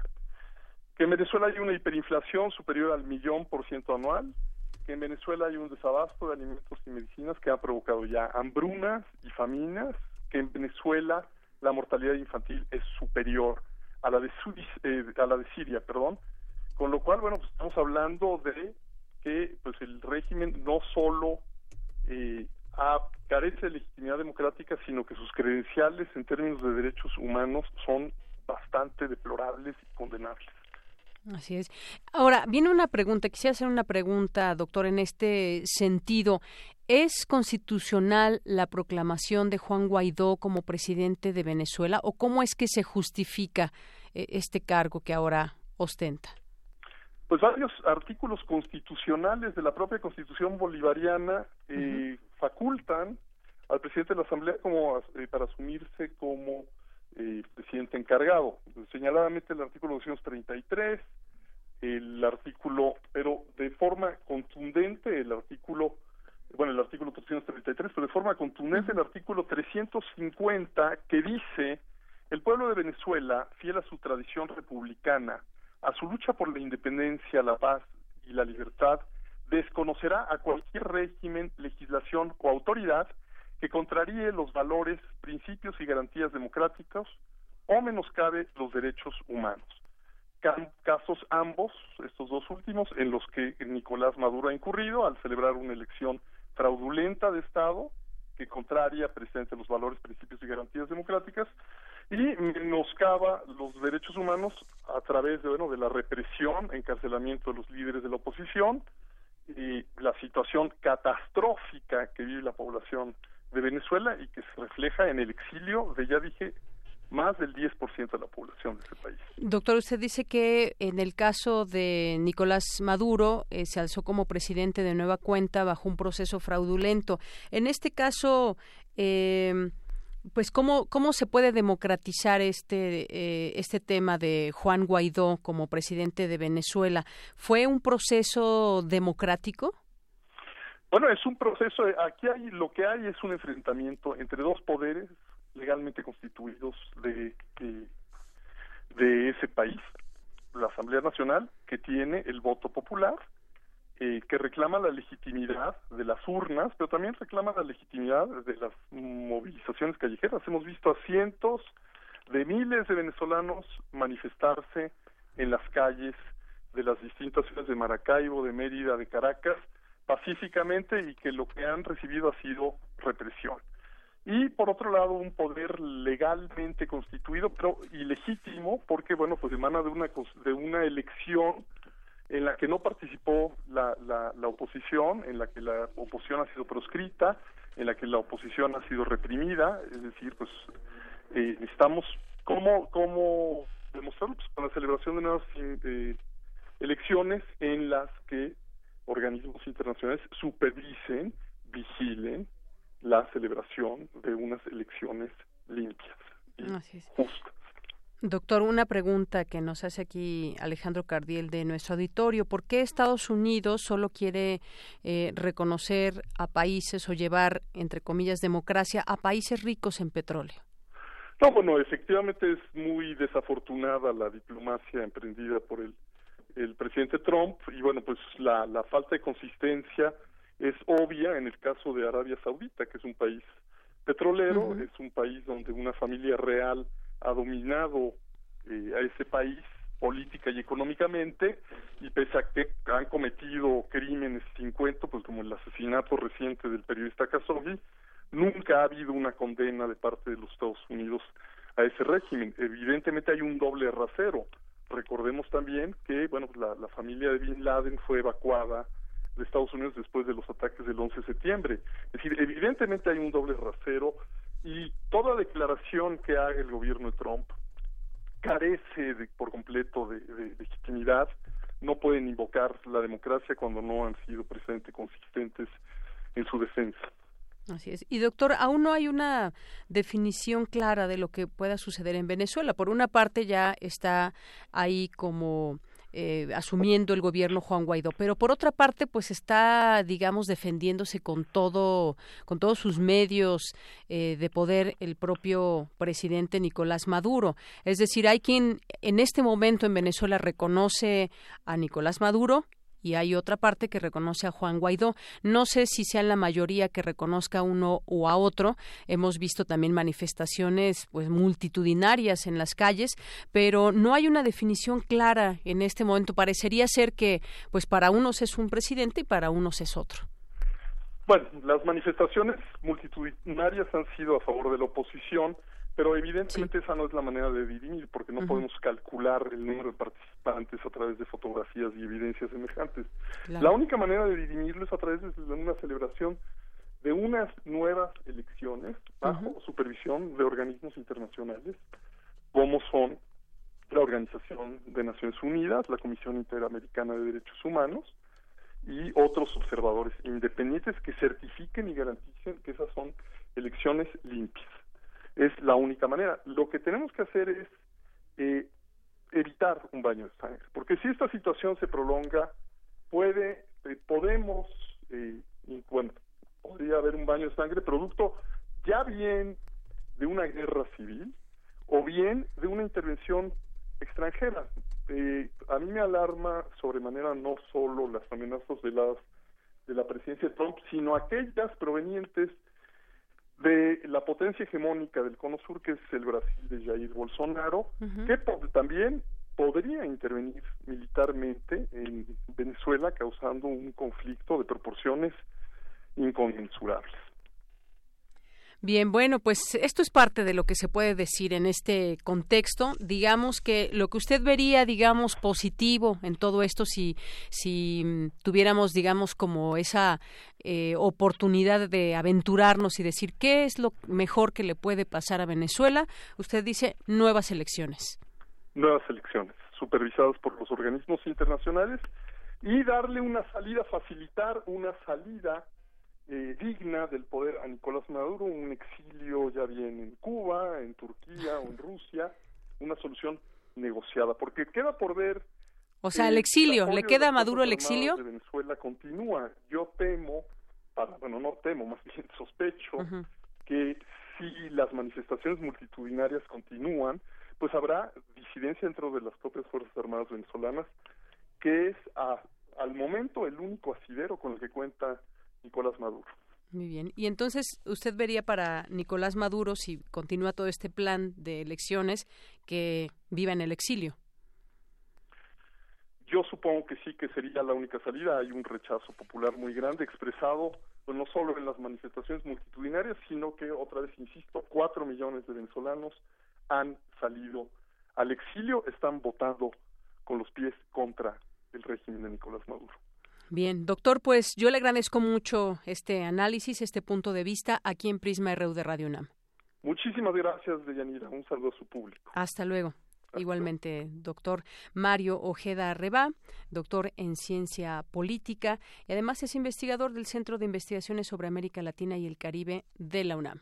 Continuamos, son las dos con 29 minutos y bueno, vamos a ahora a conocer también el punto de vista, su análisis del doctor Nayar López Castellanos, él es coordinador del Centro de Estudios Latinoamericanos de la Facultad de Ciencias Políticas y Sociales de la UNAM. ¿Qué tal, doctor? Bienvenido a este espacio. Buenas tardes. ¿Qué tal? Buenas tardes, amiga. Eh, doctor, pues preguntarle sobre eh, Venezuela, lo que en este momento está sucediendo. Agrego algunos datos, veníamos platicando ya en una entrevista anterior con el doctor Mario Ojeda Reba y pues entre las eh, notas, en las informaciones que podemos agregar para este análisis, doctor Nicolás Maduro, el presidente de Venezuela, afirma que está en marcha un modelo golpe de Estado en Venezuela.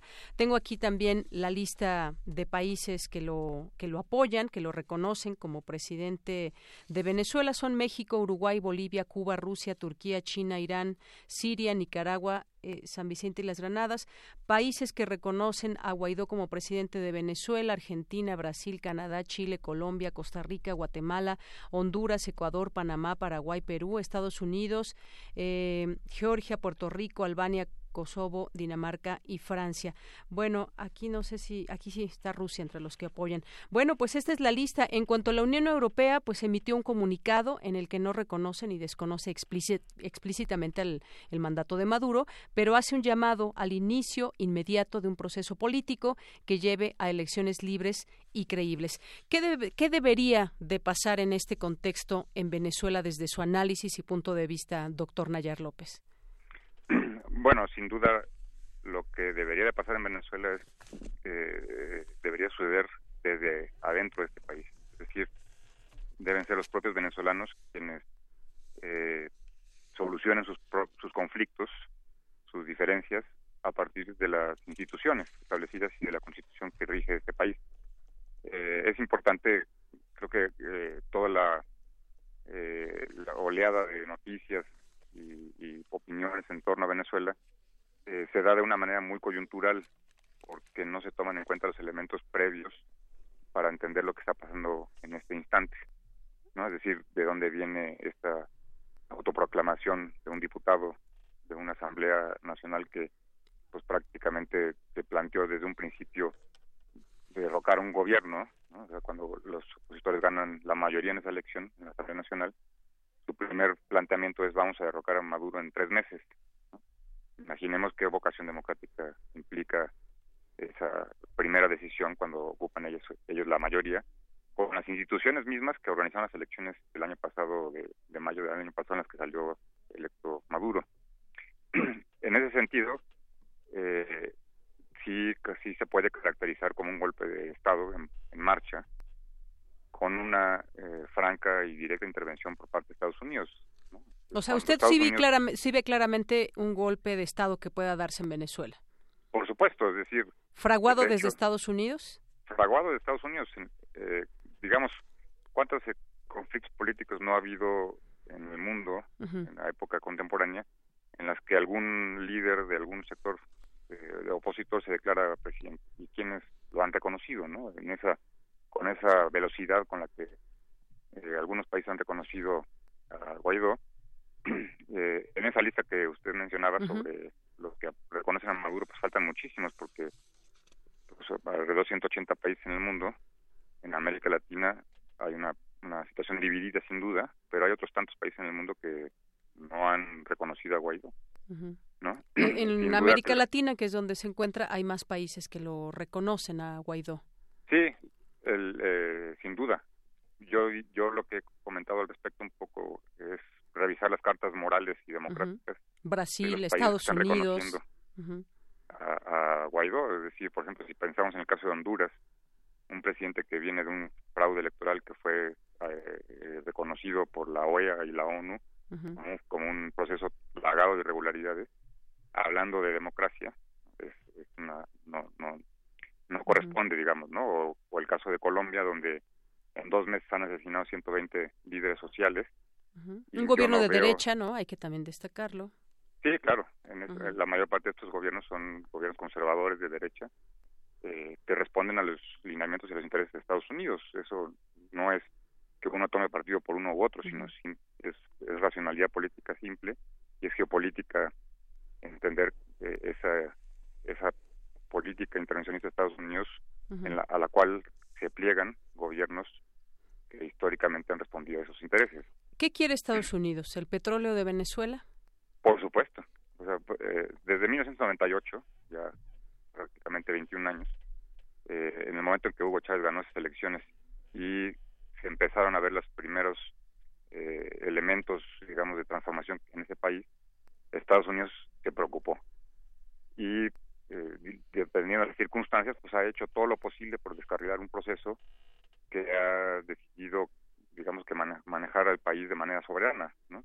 Independientemente de los errores que se hayan cometido, de todos los eh, elementos que podamos destacar al respecto, pero es un país que decidió eh, tener su propia política eh, hacia, el, hacia el mundo y manejar sus recursos de manera autónoma e independiente.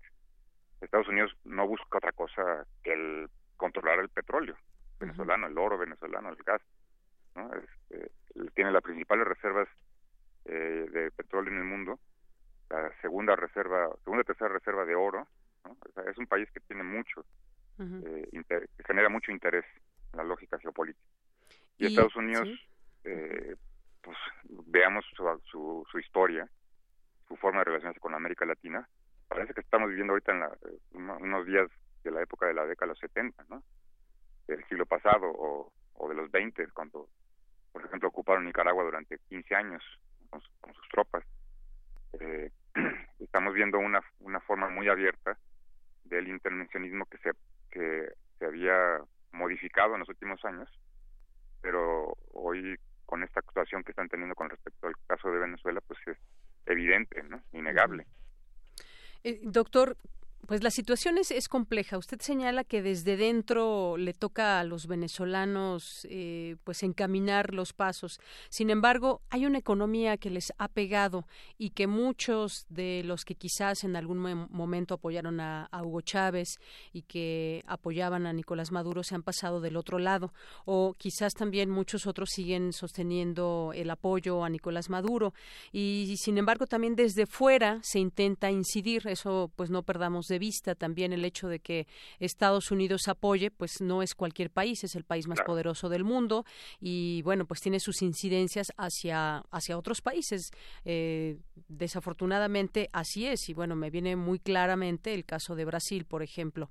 Entonces es una situación eh, doblemente compleja por, eh, por el apoyo que también ha perdido de mucha gente, que no sabría yo decir o calcularlo, pero lo que hemos visto que son manifestaciones multitudinarias, pues nos hablan también de ese apoyo, digamos, que ya se le ha acabado esos, ese brazo duro políticamente hablando hacia Maduro. Bueno, el, año pasado es importante recordar eh, se vivieron dos procesos electorales eh, en Venezuela, uno de ellos el 20 de mayo en el que resultó electo Maduro con el voto de casi 7 millones de venezolanos. Participó también la oposición con Henry Falcón, quien obtuvo casi 2 millones y otro candidato sacó un millón. Participaron alrededor de 10 millones de venezolanos. ¿no? Eh, y en, y en hacia diciembre hubo una, también elecciones de, alcaldías en las que el chavismo ganó la mayoría. Eh, es, es interesante ver también cómo la, la oposición ha tenido altibajos, eh, momentos de mayor trascendencia y otros en los que se ha mostrado dividida. Sin duda, la, el, el, eh, el hecho de que, por ejemplo, el diálogo que se generó en República Dominicana hace más de un año, que ya iba a culminar, ya se han tomado un conjunto de acuerdos muy importantes, cuando se da cuenta, cuando Estados Unidos se da cuenta de ese acuerdo, eh, mete la mano y, y ordena, digamos, de alguna manera que un sector de esa oposición desconociera el diálogo. En ese diálogo, la oposición había exigido, como uno de los principales elementos para negociar, que se adelantaran las elecciones presidenciales, ¿no? Las que se tenían que realizar normalmente en noviembre y se adelantaron para mayo. Es decir, no fue una estrategia de Maduro, maquiavélica, sino fue un, una de las partes del acuerdo que se había alcanzado en República Dominicana. Pero resulta curioso que eh, como la oposición, un sector de la oposición no quiso participar, entonces se desconoce un, un proceso que además había salido desde la propia oposición como punto de exigencia. Yo creo que no es, no tenemos claro, digamos, el panorama de cómo poder medir la el apoyo, los apoyos. He escuchado al colega en los últimos momentos de su entrevista que decía que había cuatro millones de venezolanos. Yo no, fuera, ¿no? De Venezuela. Fuera de, Venezuela. Yo no entiendo si en un mes salieron dos millones, porque hasta hace un mes se manejaba la cifra de dos millones, ¿no? y eh, plantearse la lógica de que si Maduro tiene que estar en el exilio, ¿no? Pues son especulaciones que no me parecen propias para analizar eh, un momento tan crítico como el que está viviendo este país. Y cuando yo hacía referencia que tienen de los propios venezolanos, es sin duda importante eh, valorar la posibilidad de que se establezca un diálogo, ¿no? pero un diálogo racional, pacífico, político, en el que no estén los actores externos, como el caso de Estados Unidos, eh, orientando a, una, a un sector de la oposición, eh, para encontrar formas racionales de, de entenderse con eh, a través de las instituciones. Sí. Pues... Y la Constitución establece diferentes normas y diferentes procedimientos para ello. la, la acción que tomó Guaidó ayer, pues es violatoria de la Constitución, ¿no? No existe ningún ámbito en la Constitución que un presidente en un parlamento de repente le ocurre. Se acogen a un artículo, ¿no? De la Constitución 233, me parece que es el número. Sí, ante la ausencia o la usurpación del poder del gobierno, se puede realizar esa acción, pero en este caso las elecciones se realizaron en tiempo y forma, fueron eh, revisadas por, por la propia institución que eh, ¿Elecciones limpias, doctor? ¿Perdón? ¿Elecciones limpias? Sí, hubo observadores de, la, de, diferentes países. Hay una lista de los observadores que hubo. El, el proceso venezolano en particular es muy característico, eh, reconocido inclusive, por ejemplo, por el Centro Carter como uno de los más eficientes a nivel mundial, porque es un sistema electrónico 100%. Es decir, eh, no puede haber relleno de urnas en la lógica de que la boleta que se emite viene de una máquina que eh, se procesa con la huella digital. Uno vota con la huella, ratifica su voto en la pantalla y da eh, pone la indicación de votar y esto genera una papeleta que se mete en una urna. Es es un sistema que se audita de forma natural el 50%. O sea, más moderno que en México, doctor. Claro que sí. más moderno que en México. Más eficiente, moderno y rápido que el mexicano, eh, porque además se audita el 50%. En México no se vuelven a contar las boletas a menos de que haya un conflicto, ¿no? Sí. Este, esto está volado, además no lo estoy yo diciendo porque lo considera así, sino que eh, hay estudios y, por ejemplo, el Centro Carter se dedica a valorar los procesos institucionales eh, de elecciones a nivel mundial, sí. pues lo calificó como el mejor del mundo. Eso fue lo que dijo el Centro Carter. Bueno, pues justamente queríamos tener estas dos opiniones porque sabemos que este tema incluso pues divide mucho en las opiniones. Ayer eh, pues ya empezábamos a tocar el tema y quien, en quien opina a favor, quien opina en contra de la, del presidente Nicolás Maduro y de eso se trata justamente de analizar los puntos de vista. Nos dice por ejemplo aquí nuestro auditorio Galán de Barrio dice esta vez discrepo absolutamente de la opinión del invitado, se refiere al anterior en todo lo que dice acerca de Venezuela y discrepo sobre lo que dice sobre la la del presidente Maduro, ya que hay presidente y solo en ausencia puede el representante de la Asamblea Nacional serlo. Nos dice con el doctor del CIAL que intervino, no estoy de acuerdo en su opinión, bueno, es de lo mismo, y nos dice también excelente manejo de información sobre Venezuela, dos puntos de vista y bien la información editorial. Nos dice también más 52 Efren, más allá del petróleo, el gas, oro, diamantes, considera el investigador que dominar a Venezuela representaría afianzarse como un poder mundial no hegemónico e impedir la influencia de Rusia y China en América Latina. Después de Venezuela podría seguir Nicaragua y Cuba. Saludos. Pregunta al doctor Nayar, dice más allá del petróleo, gas, oro, diamantes, considera que dominar Venezuela representa afianzarse. Bueno, esto que ya nos preguntaba se duplicó este este tuit.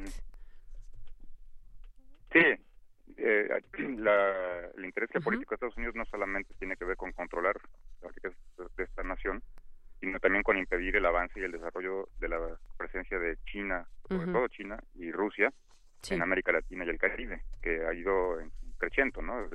Digo, como es a nivel mundial. Pero eh, Estados Unidos hay que entender que es una potencia eh, en crisis también, ¿no? es decir, no solamente sus problemas internos, sino también su presencia eh, geopolítica mundial ha ido en decremento. Y esto obviamente lo presiona, lo obliga a actuar de una manera más agresiva en su espacio inmediato que es América Latina y el Caribe. Y en este sentido, pues las formas más abiertas de intervencionismo las estamos viviendo por el caso particular de Venezuela y con todo lo que también ha intervenido en los recientes procesos eh, políticos de la región, ¿no? Sí.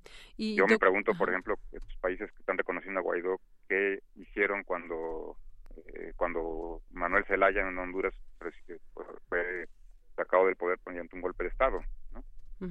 Bueno, pues sí. O bueno, este, ejemplos múltiples que tenemos en, la época reciente. yo, yo, yo pienso que el caso de Venezuela debe ser eh, los actores internacionales deben ser mesurados lo más posible, porque lo único que Estados Unidos está buscando provocar es que se desate un conflicto civil interno, una guerra civil en, Venezuela que no quieren los venezolanos. Inclusive hay sectores de la oposición que no están en esta misma lógica radical de este sector particular que responde a los lineamientos de Leopoldo López y, Capriles, eh, sin duda dos de los opositores más beligerantes este, y reaccionarios en Venezuela. Y eh, hay otros sectores de la oposición que están en una lógica más de, la construcción de relaciones de entendimiento eh, político dentro del país. Bien, doctor, pues yo le agradezco mucho esos minutos. Finalmente, nada más, entonces nos quedamos que se deberían también llevar a cabo, en todo caso, elecciones. Bueno, eh, si así lo decidieran las partes, de acuerdo a, lo que les Y si no, que siga Maduro, porque es el nos dice usted desde este análisis que es quien por quien votó votaron los venezolanos. Sí, un sector de la oposición decidió no participar, el otro sí, fueron a votar por ellos y el que ganó fue Maduro, entonces apenas inició su periodo de cinco años. Bueno. Este, y el otro elemento, por último, que me parece importante destacar en torno a este eh, esta crisis del día de hoy, es el respaldo fuerte, profundo, abierto y puntual por parte del ejército a, Nicolás Maduro. Así es. reconociéndolo como el único presidente en Venezuela y la acción ilegal este, e inconstitucional de lo que hizo Guaidó. Muy bien. Doctor Nayar López, le agradezco mucho esos minutos aquí en Prisma RU. Al contrario, muchas gracias. Buenas tardes. Muy buenas tardes. El doctor Nayar López Castellanos es coordinador del Centro de Estudios Latinoamericanos de la Facultad de Ciencias Políticas y Sociales. Porque tu opinión es importante, síguenos en nuestras redes sociales, en Facebook como Prisma RU y en Twitter como arroba PrismaRU.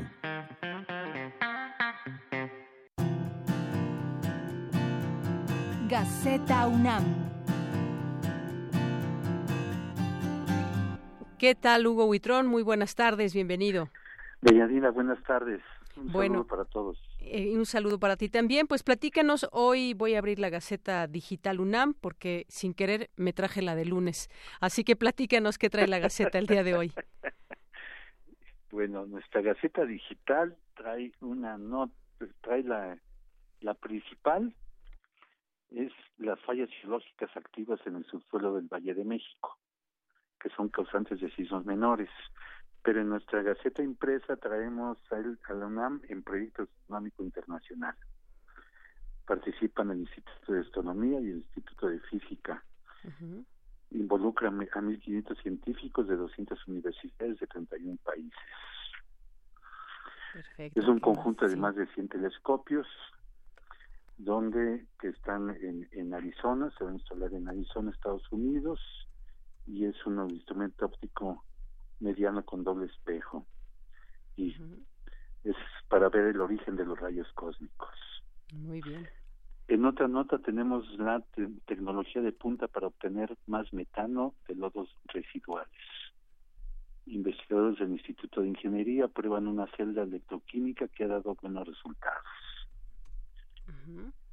En otra nota tenemos Pangea, desde la consolidación hasta la dispersión del, último supercontinente. El estudio de estas grandes masas continentales ayuda a descifrar cómo fue la geografía del pasado, sus cambios y hacia dónde se dirige. Así es, y con todo y video en esta en Gaceta Digital.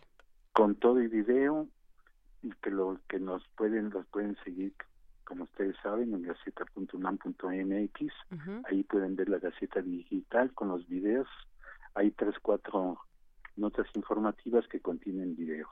Muy bien. ¿Qué más hubo? También tenemos que hay más de dos millones de visitas al portal de revistas UNAM y en Instagram, primer lugar en Iberoamérica, la UNAM se coloca en el sexto sitio en el mundo. Y en Twitter y en Facebook, ¿verdad? ¿Perdón? Y en Twitter y en Facebook, vamos muy bien en redes sociales desde la UNAM. En, Twitter y en Facebook, sí. Nuestra contraportada es en primer líder en Twitter, tercer lugar en Face y en Facebook y sexto en, Instagram. Muy bien. Y tenemos que también una nota que nos se refiere a la fiesta del piano, un banquete melómano. Aquí tenemos una serie de este de fechas donde pueden asistir para para para ir a, ver participar en este banquete melómano. Pues un gran banquete con grandes pianistas nacionales e internacionales. Internacionales, un mes de conciertos y clases magistrales. Así es. Y tenemos que eh, se, recorrió el recinto Rubén Bonifaz Nuño, ubicado en el segundo piso de la Biblioteca Central, donde el público puede puede eh, consultar las obras de don Rubén Bonifaz Nuño. Muy bien, de 9 a 2 de la tarde pueden asistir de 9 a 2 de la tarde y en deportes tenemos que brillan Pumas con seis medallas en Nacional de Nado. un campeonato de curso corto. Pues, pues es parte de la información que traemos el día de hoy y los invitamos a que nos sigan en la Gaceta, que sigan la Gaceta Digital. Les reitero, la, la liga es gaceta.unam.mx. Sí, muy bien. Pues muchas gracias, Hugo, como siempre. Bien, al contrario, gracias a ustedes y por favor sean felices. Muy bien. Gracias, Hugo. Buenas tardes. Hasta luego, buenas tardes. Queremos escuchar tu voz. Nuestro teléfono en cabina es 55 36 43 39. Porque tu opinión es importante, síguenos en nuestras redes sociales, en Facebook como Prisma RU y en Twitter como arroba PrismaRU. Relatamos al mundo. Relatamos al mundo.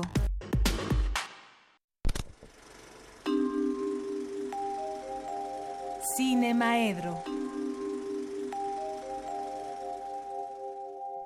Bien, pues ya estamos en Cinemaedro, ya nos, ya se encuentra aquí con nosotros el profesor Carlos Narro. ¿Y cómo estás, Carlos? Qué gusto tenerte ya de vuelta. Ya estamos acá de vuelta. Muy bien. Pues Igual de preocupados que todos por lo de Venezuela.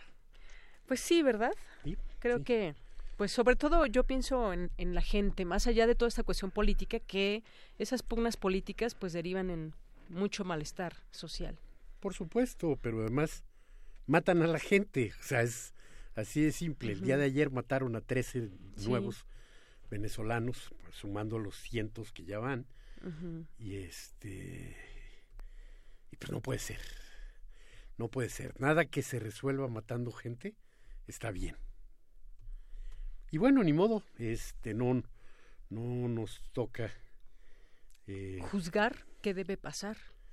Yo creo que sí, cada quien de nosotros debe juzgar, sí, porque si no juzgamos estamos en peligro también nosotros, ¿no? O sea, si no estamos al pendiente de las cosas que pasan, también aquí nos pueden pasar. Repercute, digamos, en la región. No soy, sí, no soy de los que creen que este estamos al borde de ser Venezuela, pero sí me parece espantoso que estemos reeditando la Guerra Fría y que la disputa se esté dando entre las grandes potencias cuando la verdad es que este ya tendría que resolverse dentro de Venezuela y tendría que resolverse sin matar a los venezolanos. Estoy de acuerdo contigo. Dentro de Venezuela porque empiezan esas incidencias externas, extranjeras. Y sí, pero es que dentro de Venezuela, si el señor que tiene la sartén por el mango no quiere entender, hizo sus elecciones a su modo, entonces, ¿qué les queda a los millones y millones que no están de acuerdo ya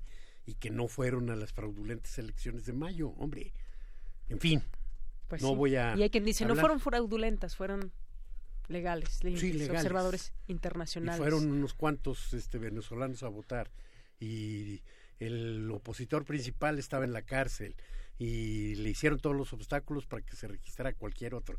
Hombre, si eso no es fraudulento, entonces no sé de qué hablamos cuando hablamos de elecciones libres. Pero bueno, no venía yo a hablar de eso ahora. No, venía yo a hablar de eso y tenemos muy poquito tiempo.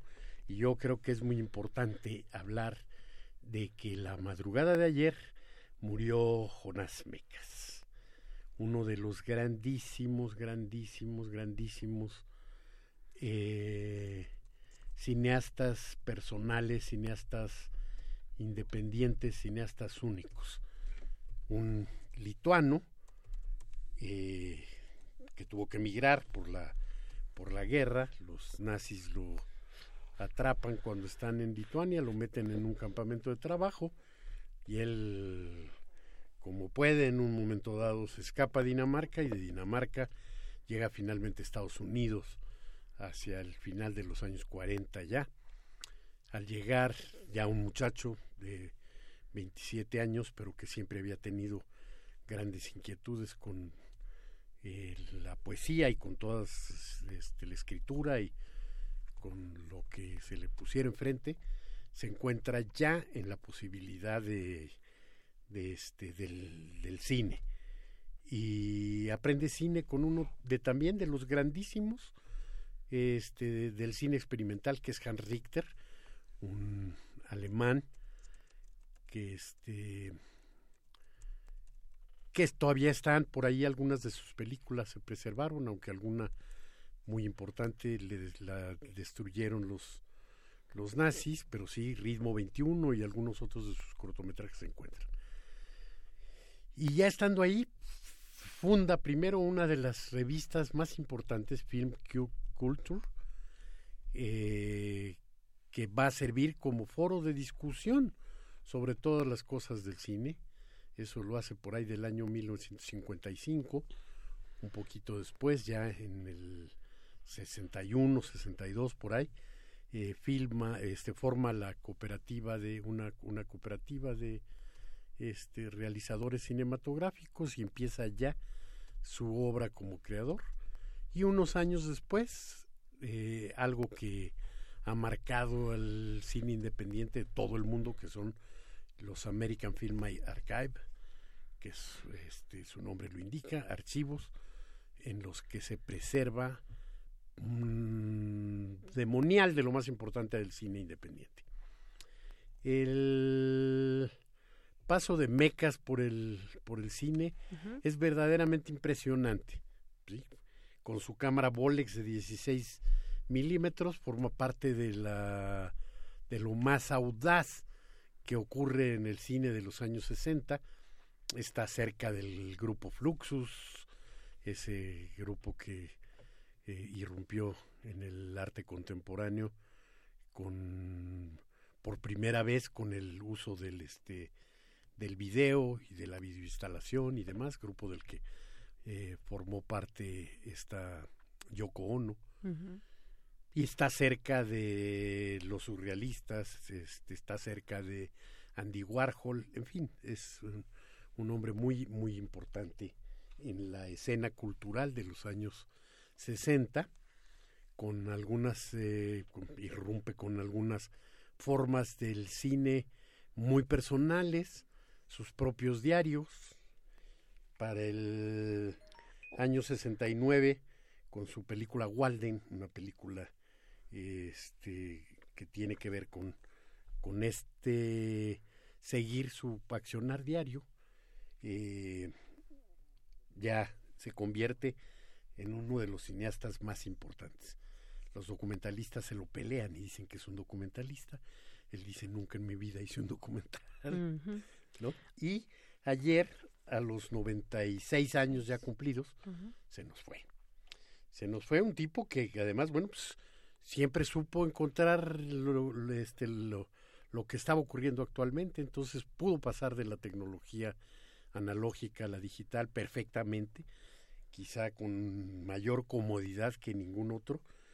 Eh, para el año 2001 nos presenta una película que con el solo título valdría ya la pena. Conforme avanzaba vi pequeños destellos de belleza, una película de cinco horas que es un montaje que recopila todo su cine íntimo, familiar, personal que había hecho en los este 40 o 50 años anteriores. Este, otra de sus eh, de sus actividades más importantes, fíjate nada más, en el año este 2007 se pone a hacer un corto diario. Nos presenta 365 cortos. Un trabajo que parece tremendo para un muchacho que entonces solo tenía 81 años. Exacto. Entonces, en plena juventud murió ayer Jonas Mecas. Jonas Mecas, y bueno, que nos sirva para conocer su, su material o revivir esa, eso que Fíjate ya que se estuvo conoce. en México, nos lo trajo el FICUNAM hace cinco años, seis, en el 2013 hizo la, este, la retrospectiva y los cineastas mexicanos pudieron platicar con él, conocerlo y demás. Muy bien. Y que hoy una nota en el país dice, un, era un Quijote con cámara. Mira qué bonita. Sí, exactamente. Pues con esto nos despedimos. Eh, Jonás Mecas, muchísimas gracias, eh, Carlos. hombre, gracias a ustedes. Nos escuchamos el siguiente, el siguiente jueves. Las tres en punto. Mi nombre es Deyanira Morán. A nombre de todo el equipo, gracias, buenas tardes y buen provecho.